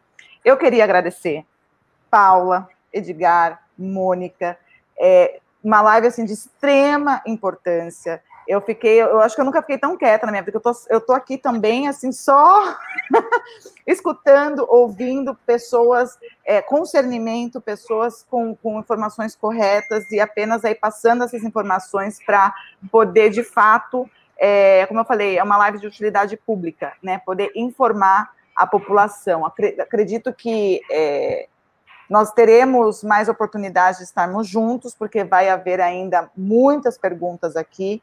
Repito, pessoal, mandem suas perguntas. Eu queria é, avisar que amanhã o Sistema PET vai estar fazendo a live sobre os cockers às 19h30, então não percam. Vão lá, curtem a página, toquem no sininho, coloca no sininho. Gente, eu não consigo fazer esse negócio de blogueiro. Vai lá, curte, né? Coloca o sininho para vocês receberem as notificações. As lives estão assim imperdíveis realmente como eu falei, busquem informação que está, assim, é, é, tá, tá muito fácil hoje, nessa pandemia, ter essas informações. Mais uma vez agradeço vocês, todos vocês que assistiram. Um beijo, fiquem com Deus e um ótimo fim de semana. Gente, beijos. Valeu, gente. Joana é uma criadora há muitos anos, mas estava enfrentando dificuldades. Joana não conseguiu vender seus filhotes na velocidade que gostaria e estava com dificuldade no controle dos gastos. Ela até tinha um site, mas estava sempre desatualizado. Pois dependia de outros para atualizá-lo. Suas planilhas de controle eram sempre difíceis de manter e as contas estavam sempre uma bagunça. Mas tudo ficou muito mais fácil para Joana depois que ela assinou o sistema PET. Agora, ela consegue um planejamento mensal das contas que deve pagar e que deve receber consegue fazer uma gestão do seu estoque de ração, sabendo com antecedência quantos dias seus estoques irão durar. O sistema também emite alertas a respeito de todos os cuidados médicos regulares, como vacinas, vermífugo, antipulgas, etc. O planejamento das ninhadas acontece de forma mais organizada, com a árvore genealógica ilustrada das ninhadas, fica muito mais fácil saber onde se quer chegar. Isso sem nem se preocupar com o site, pois o sistema PET, trata de organizar e montar as informações e divulgá-la no site de forma correta e eficiente. Assim, qualquer pessoa interessada em conhecer seu plantel terá de forma organizada, no seu computador, celular ou tablet as fichas mais completas de seus animais. A vida de Joana agora é muito mais fácil. Ela agora tem mais tempo para curtir seus pets com tranquilidade. Faça como a Joana, assine já o sistema PET e divulgue seu trabalho trouxe um de amigos dele